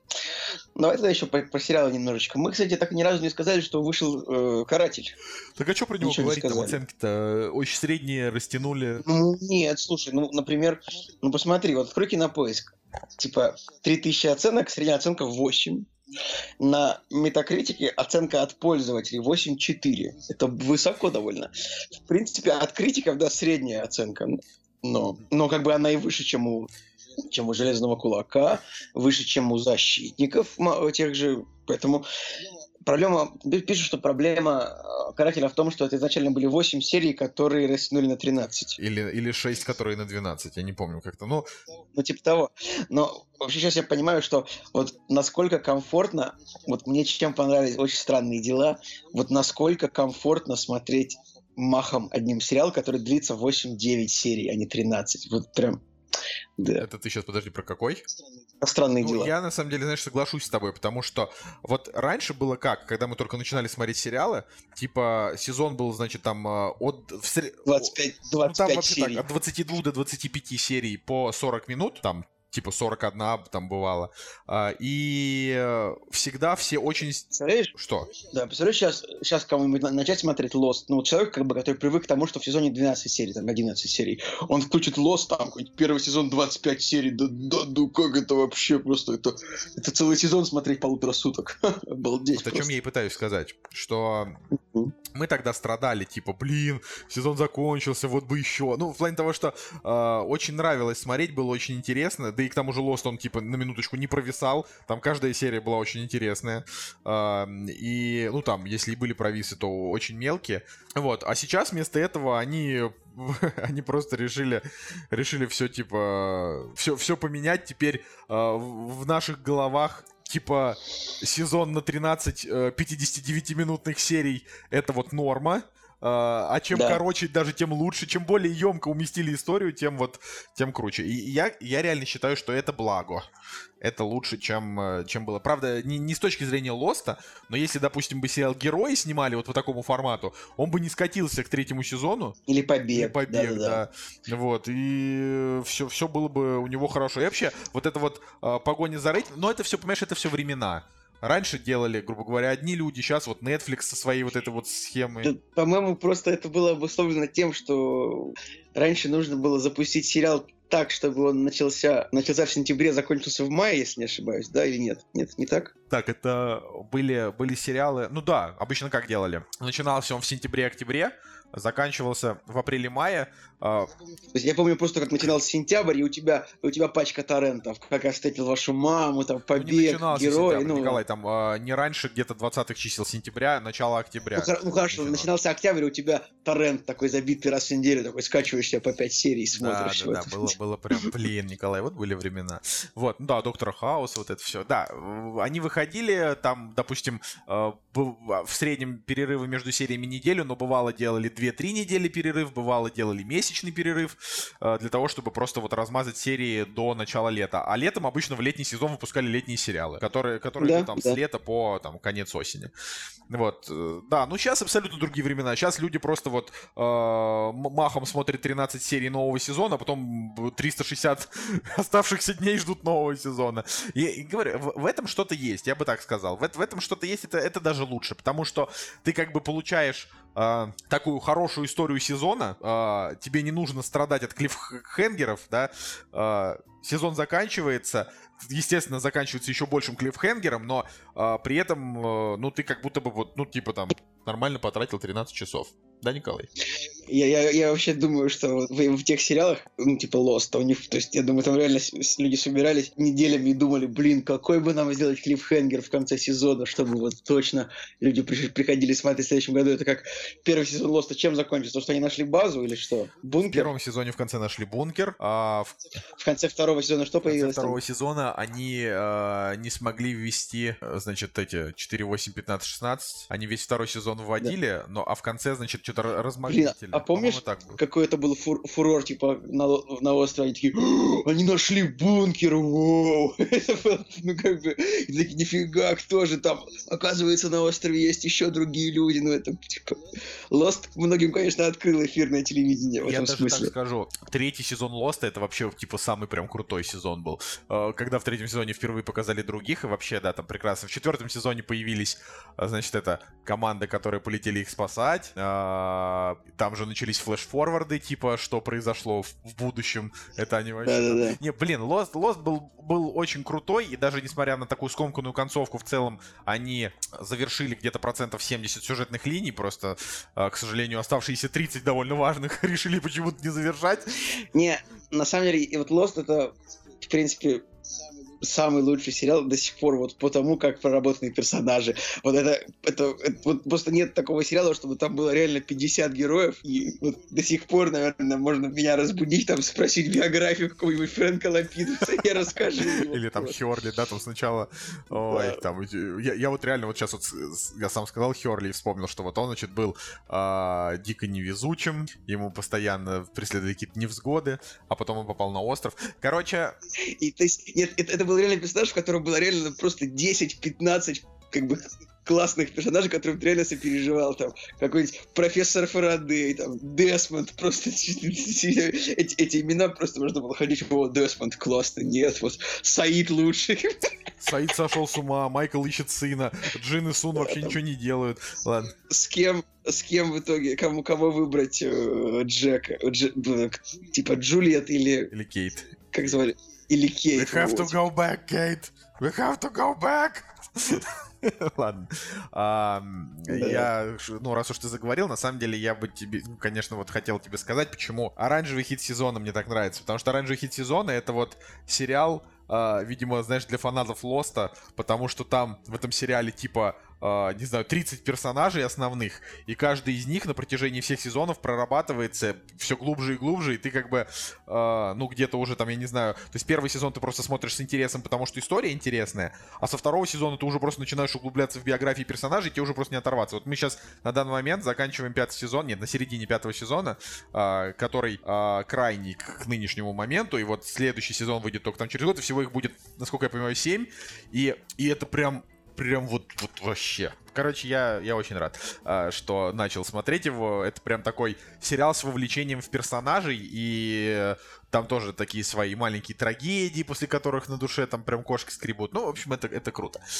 Ладно, а, перехожу, перехожу с одного сериала хотел бы сказать на другой. Давай, может но... быть, скажем про трейлер Мстителей нет, уже. Да, значит, э, давай, давай расскажем про трейлер Мстителей. Ну, ты говори, потому что меня не впечатлил трейлер абсолютно. Я не испытал никаких эмоций, так что... Блин, ну что, начинается любимая рубрика. А рубрика. рубрика. рубрика. ну, давай. Любимая рубрика, как, как тут говорит про фильмы Марвел. Я бы сказал, э, ежедневная рубрика. Как всегда, я ими обмазываюсь. Николай Солнышко хейтит.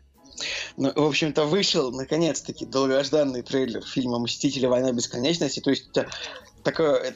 Марвел наконец-то подводит жирную, чер, жирную черту такую под этой киноэпопеей. Ну, не, не, не стоит, наверное, отрицать то, что это уникальное событие в мире кинематографа, то, что можно было бы... То есть, когда «Мстители» показали, там было типа 10 супергероев одновременно, сейчас будет типа 40. 50, да. И как бы, ну, одна сюжетная линия как бы идет там на протяжении 30, ну, сколько, сколько фильмов уже там? 18, наверное, да, фильмов? Не знаю, Николай. есть, я... ну, но это, это, короче, уника, уникальная киновселенная, да. Но... Несмотря на то, что она трейлер... невероятно банальная, сюжеты избиты и... А, ладно, простите. Ну, не, ну на самом деле, по большому, счету, по большому счету, Кевин Файген тебе же говорил, ну, я говорю, говорю тебе, я имел в виду, что вообще всем он говорил, то, что... Мы как мы как главное, не виделись, да. Ну да он уже сказал то, что главное это герои. То есть вот, раскрыть, раскрыть образы героев и как бы показать их, влюбить зрителей в них с помощью хороших актеров, с помощью большого количества экранного времени для каждого. Итак, «Война бесконечности». Ну, нам показали Таноса, суперзлодея, который будет отбирать у Мстителей Камень Бесконечности и всех убивать. Я вот, э, ну, опять же, там буквально сейчас уже можно сказать, что будет в фильме. Они соберутся, Танос э, всем очень неплохо пропишет, а потом все закончится хорошо, потому что они его смогут победить, э, и на этом закончится. Либо а... Ну, вообще, по идее, считается, что в этом фильме погибнет много персонажей. А, ну, гов- говорят, ну, да, что, возможно, погибнет, погибнет Тони Старк. Железный человек, по-любому погибнет. Возможно, погибнет э, даже Капитан Америка. Э, есть... Я думаю, что, по идее, все те, кто были в первом составе, они должны все погибнуть. Ну, это невозможно. То есть, они, э, потому что уже анонсированы там несколько следующих фильмов. Во-первых, там, ну, точно не погибнет Паук. А, то... нет, ну, нет, все те, кто появились последние два года, они, конечно, останутся. Значит, Стражи Галактики, Паук, они, они не погибнут. Uh, Человек-муравей и оса. Будет же фильм, это следующий, они тоже не погибнут. Uh, тут вот единственная какая ситуация, я немножечко запутался, может быть, я не понял. Изначально «Война бесконечности» должна была состоять из двух частей. Типа «Мстители. Война бесконечности 1» и «Война бесконечности 2». А потом они поменяли, значит, «Война бесконечности», а следующий проект назвали «Мстители» типа 4. Я вот сейчас не понимаю, будет ли разделена эта история да. на две или нет. Нет, То есть, э, один то есть фильм. это будет один фильм, а четвертый Мститель просто будет четвертым Мстителем. Да, «Война бесконечности» это будет фильм, ну, просто долгий очень фильм. Я очень рад, то, что мы посмотрим эту историю э, единомоментно. Изначально это было рассчитано, что... Да, да, два, будет. два. А ща- так часто два или один будет? Один. А как они так поменяли? Один. Когда это слу- случилось? Мы обсуждали Я это, Николай. Ну, короче, я, я, я правда что-то... Нет, я просто помню, что везде начали их называть Мстители 4, но я как-то вот, пока этот трейлер не вышел, внимания на это не обращал. Но что, что важно вообще, да, понимать, что кто бы там ни погиб или не остался, это на самом деле вообще не важно. а, Потому что все равно все закончится, во-первых, хорошо, потому что нет ни одного злодея, которого невозможно победить. Во-вторых, даже если нас трейлер убедит в какой-то совершенно безумной драме, как, например, это было э, в там гражданской войне и так далее, какой бы там драмы ни было, все равно фильм, скорее всего, будет э, смешной, без кровищи, злодеи, злодеи будут отшвыривать героев и не убивать, и вот так вот. Ну, такое. Я Единственное, чего, что мне понравилось, это когда в конце Тор встретился с, в конце трейлера с, э, со Стражами Галактики. Но Слушай, мне, кстати, мне понравилось то, что они Танос, они Таноса перерисовали целиком. То есть он же уже появлялся в Старшей Галактике первых, там он был нарисован абсолютно он, был- по-другому. он- Помнишь? он вообще первый раз появился в конце первых Мстителей в трейлере, и там его даже другой А, актер да. играл. Там вообще, он, он Танос постоянно менялся. Не, клево, конечно, но опять же, это настолько банально, я, я не верю в то, что эта история, в том, что эта история кого-то как-то удивит, но опять же, все, значит, вот комментарии просто выглядят примерно так. Я ору, я кончился. Типа, А, да-да-да. типа того. Типа, принесите мне новые трусы и все такое. Знаешь, типа. После этого момента я, я поставил на паузу. Знаешь, когда...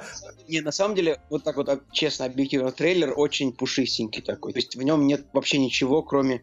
Ну, показали вот момент хороший, когда показывают вместе нескольких героев, и вот монолог Таноса прикольный. Но в фильме, по большому счету, нет ни одного... э, В трейлере, по большому счету, нет ни одного момента клевого. Ну, Марвел, они этим хороши, они приберегают все на Более того, э, так как Marvel очень часто э, в трейлерах показывают одни сцены, оказывается это в итоге другими сценами, как, например, то, что там мгм. поначалу... Ну, то есть они полностью переделали концепт того, ш- что, значит, Один умер там, в, где он там, в Норвегии или где-то там, э, в этом, в Рагнарёке. Ну, пересняли Да, сцены, они не то, что пересняли, они, видимо, добавили, они просто добавили другой зеленый фон, мне кажется. Вот, но это, это, это, это реально не так важно. Короче, я думаю, что Мстители, Война Бесконечности будет просто вот таким вот очередным а, Marvel муви, когда, когда и все. Ну, ничего особенного. И Не, не, о не чем там говорить. Ты, ты- ты странный. Я вот не считаю, что все фильмы, все фильмы Марвел, они банальные. Да не, не, ну в смысле, я могу... так, Ну, противостояние точно не Да банально. банальное оно. Вот. Там просто... Нет, как бы смотри, в чем фишка? Вот есть... а, Ладно, короче, мы, мы, мы спорили об этом тысячу раз. Не, любом вот подожди, случае, об я этом, считаю, мы еще, я- об этом я- мы еще не говорили. Мы не говорили именно про, а, про сюжетные повороты. Или нет, ну может мы и говорили. На самом деле мы просто говорили так много уже про Марвел, что я, я чуть-чуть скажу только, что а, не просто так фильмы не кажутся оригинальными, Николай. Ну то есть вот когда ты после них выходишь, а, тебе кажется, что ты посмотрел такое легкое одноразовое кино. Оно неплохое, оно просто а, не, не особенно, оно как-то вот блещет какими-то вот поворотами. Опять же, вспомнить вторые Стражи Галактики, там основной сюжетный поворот, что э, чувак это планета. Ну, ну как бы, ну окей. Ну, в плане...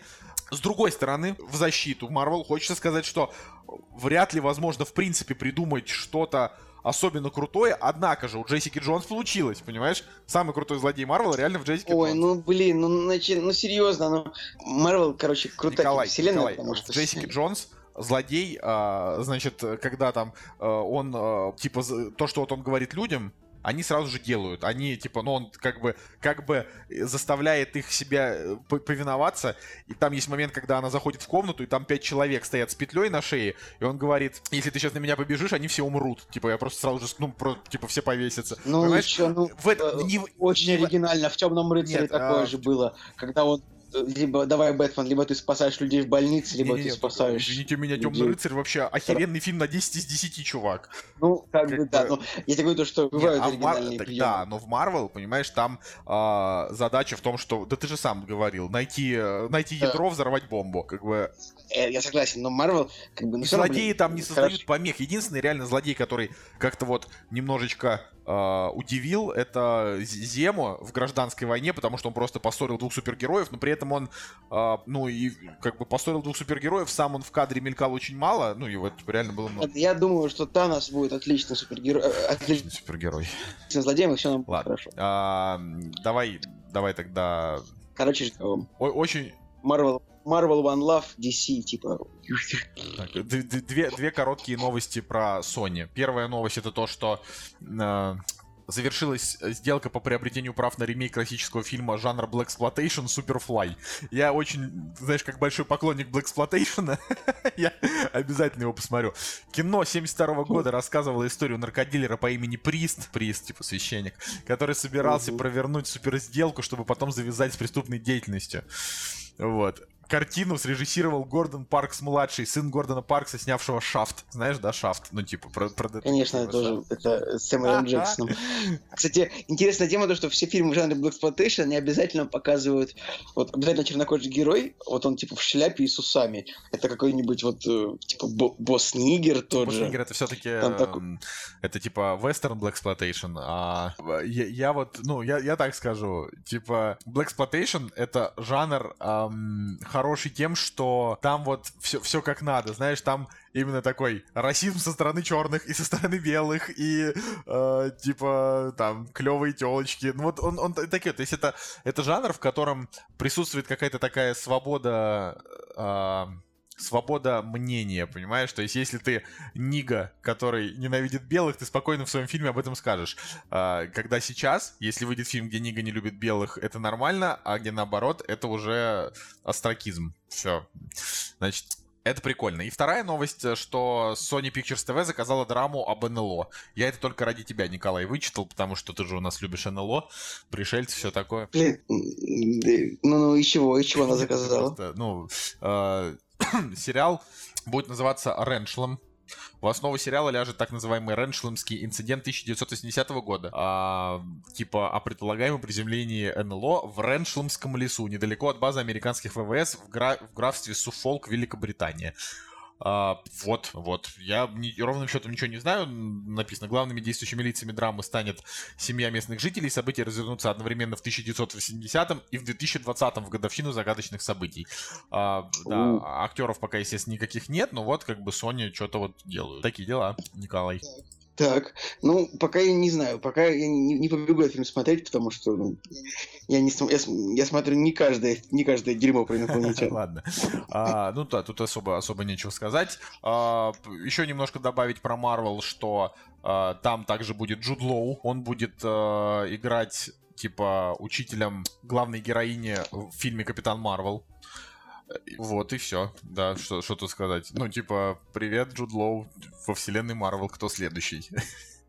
Who's next? Вот. Э, Кстати, сейчас, к слову, Джуд Лоу блистает в этом. В сериале Янг Да, Поуп, молодой Да, я папа. смотрел первую серию, я реально не врубился, и...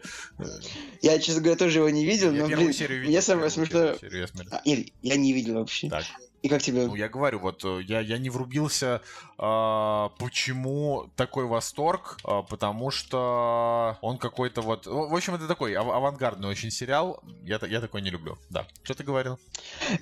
Я единственное, деле, что я... Да я вот просто краем уха услышал то, что Джуд Лоу играет в сериале под названием «Молодой папа», я подумал, что это что-то про, про, про отцовство. Ну, потому что я, я как бы не видел, вот, что называется, типа, Young Pope. Я думал, что, типа, Young Dad или Young Father, типа того. Это- Поэтому мне, до сих пор прям стыдно за то, что я знаешь, такую чушь подумал. Ну, я вот говорю, могу тебе сказать, что, э, наверное, его, правда, стоит посмотреть. Э, его изначально планировали снять там в двух сезонах, но в итоге второй сезон заморозили.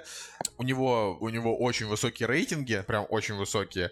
Но там скорее прикол в том, что он с таким большим вызовом католичеству, большим. И, наверное, очень важно и какие-то вот такие темы, ну, как это, знаешь, транслировать... За, за, затраг... да, транслировать обществу. Ну, тем более, что э, Пауло Сарантино, да, это сейчас типа ну, можно сказать, ему 47 лет, то есть он еще как бы молод, но у него уже есть Оскар, э, все его фильмы, типа, любимы, там и Шон Пен у него снимался, и Майкл Кейн, и Харви Кейтель, э, и, ну, такое, знаешь, это вот и Джуд Лоу как бы в сериале, ну, круто, круто, то есть он, он молодец.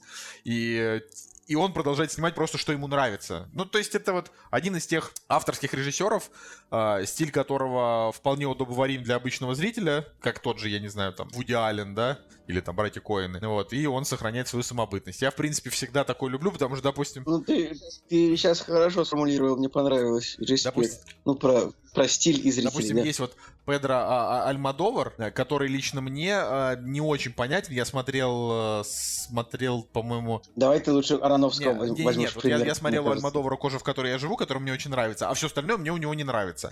Хотя они у него реально все с высокими рейтингами, там проблемы женщин и так далее, просто это вот не совсем мое, он такой очень нишевый, реально там про несчастных женщин в основном снимает. Вот. А Ароновский, ну, Ароновский, вот это правда, он совсем неудобоваримый, и э, я не понимаю массовость его картин. Не понимаю, это не мое. Да, то, что везде 10 из 10 рейтинги прям да, на все а фильмы. Там просто, не знаю, огромные, огромные планы. Удовольствие. Нету просто удовольствия от просмотра фильмов Даррена Аронофски, ну мне это кажется. Это абсолютное вообще антиудовольствие. Ладно, а, короткой строкой э, «Убийство в Восточном экспрессе» будет сиквел. А, мы, это, обсуж... мы это уже обсуждали. По-моему, да, вот тоже что-то говорили, поэтому я уже и забил на это. Было. Было. Вот, а, там просто последняя новость, так как будет для тебя, предпоследняя для меня. Предпоследняя новость. У фильма, нового фильма Квентина Тарантино появилось первое внятное описание сюжета. А, значит, в общих чертах это звучит так. История разворачивается в Лос-Анджелесе в 1969 году. Главный герой повествования – актер, у которого был один успешный телевизионный сериал, и теперь он хочет попасть в кинобизнес. Помощник протагониста, работающий его же дублером, тоже пытается покорить Голливуд. Ужасное убийство Шерон Тейт и ее четырех друзей членами культа Чарльза Мэнсона служит фоном для основной сюжетной линии. А, вот, mm-hmm. значит, тоже это Sony Pictures. Да, вот, Sony Pictures захватили себе Тарантино, Weinstein Production до свидули, Sony Pictures теперь прокатывает. И э, пока я что могу однозначно сказать? То, что вроде как клево на роль Шерон Тейт э, жены. Я бы, конечно, с большим удовольствием посмотрел на Дженнифер Лоуренс, чем на Марго Робби. Да, мне кажется, что как раз Марго Робби больше похожа на Шерон Тейт, если ты видел фотографии. Я не видел, но мне кажется, это не очень важно, на кого похож. Э, что ведущие мужские партии, на ведущие мужские партии зовут Тома Круза, Брэда Питта и Леонардо Ди Каприо, э, но пока никто из них, конечно, согласия не дал.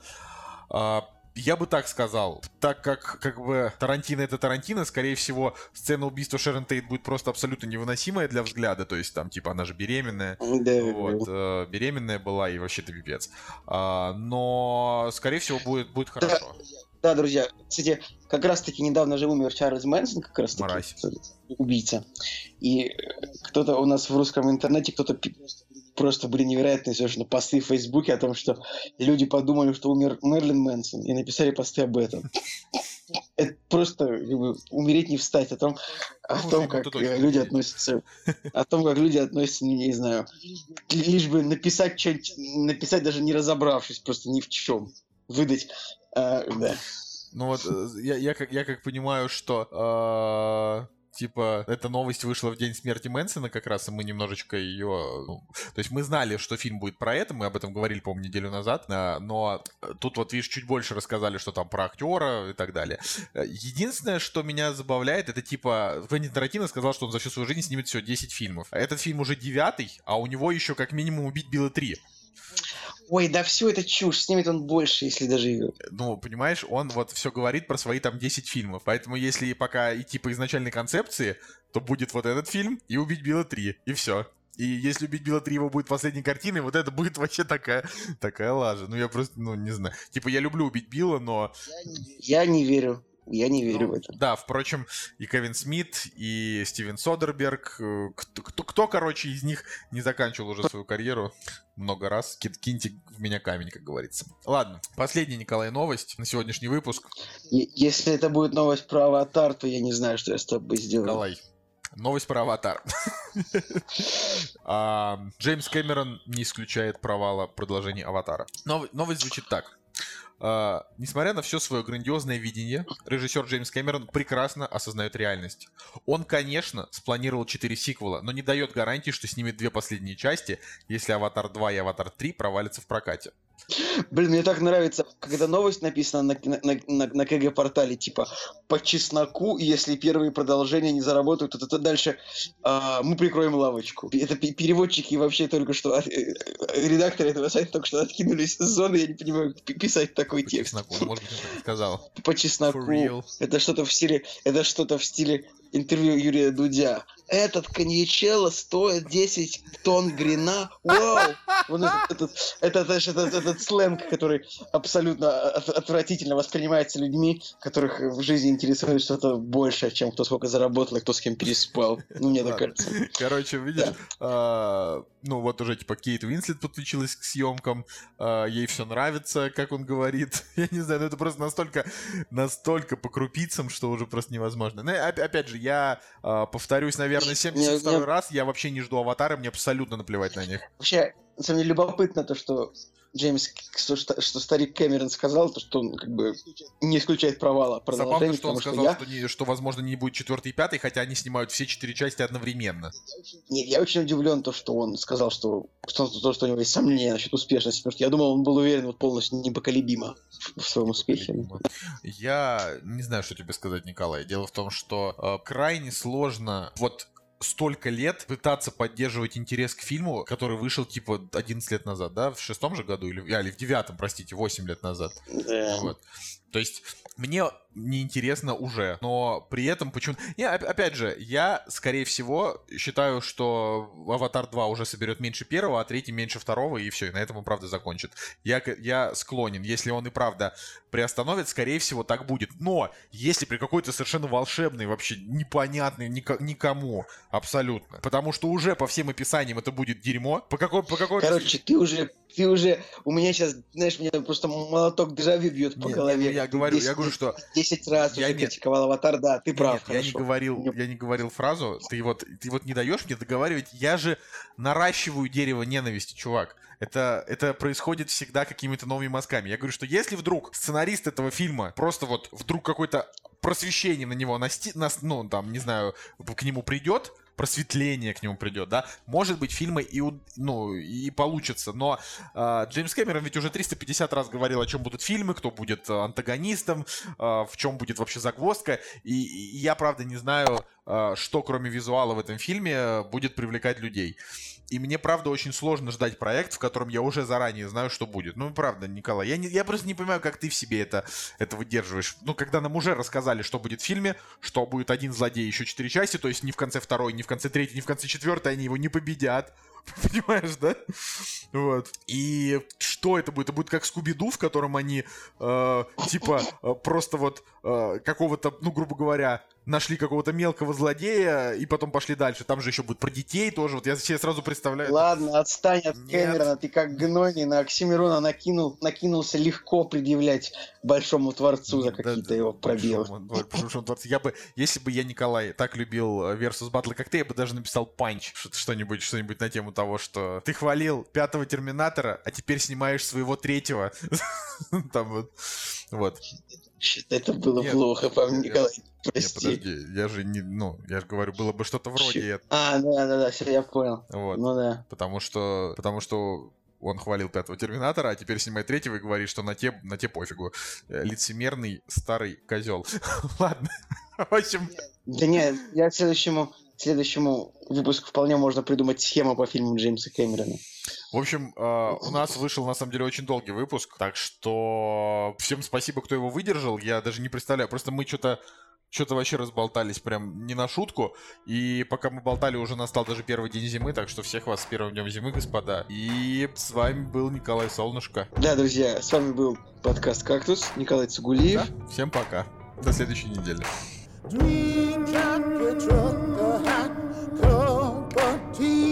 I'm just sitting at the table thinking about me. Oh, with my moccasins on and waiting by that phone. With my half-mast eyes like a tearless drone. I am the deep-down clown. You're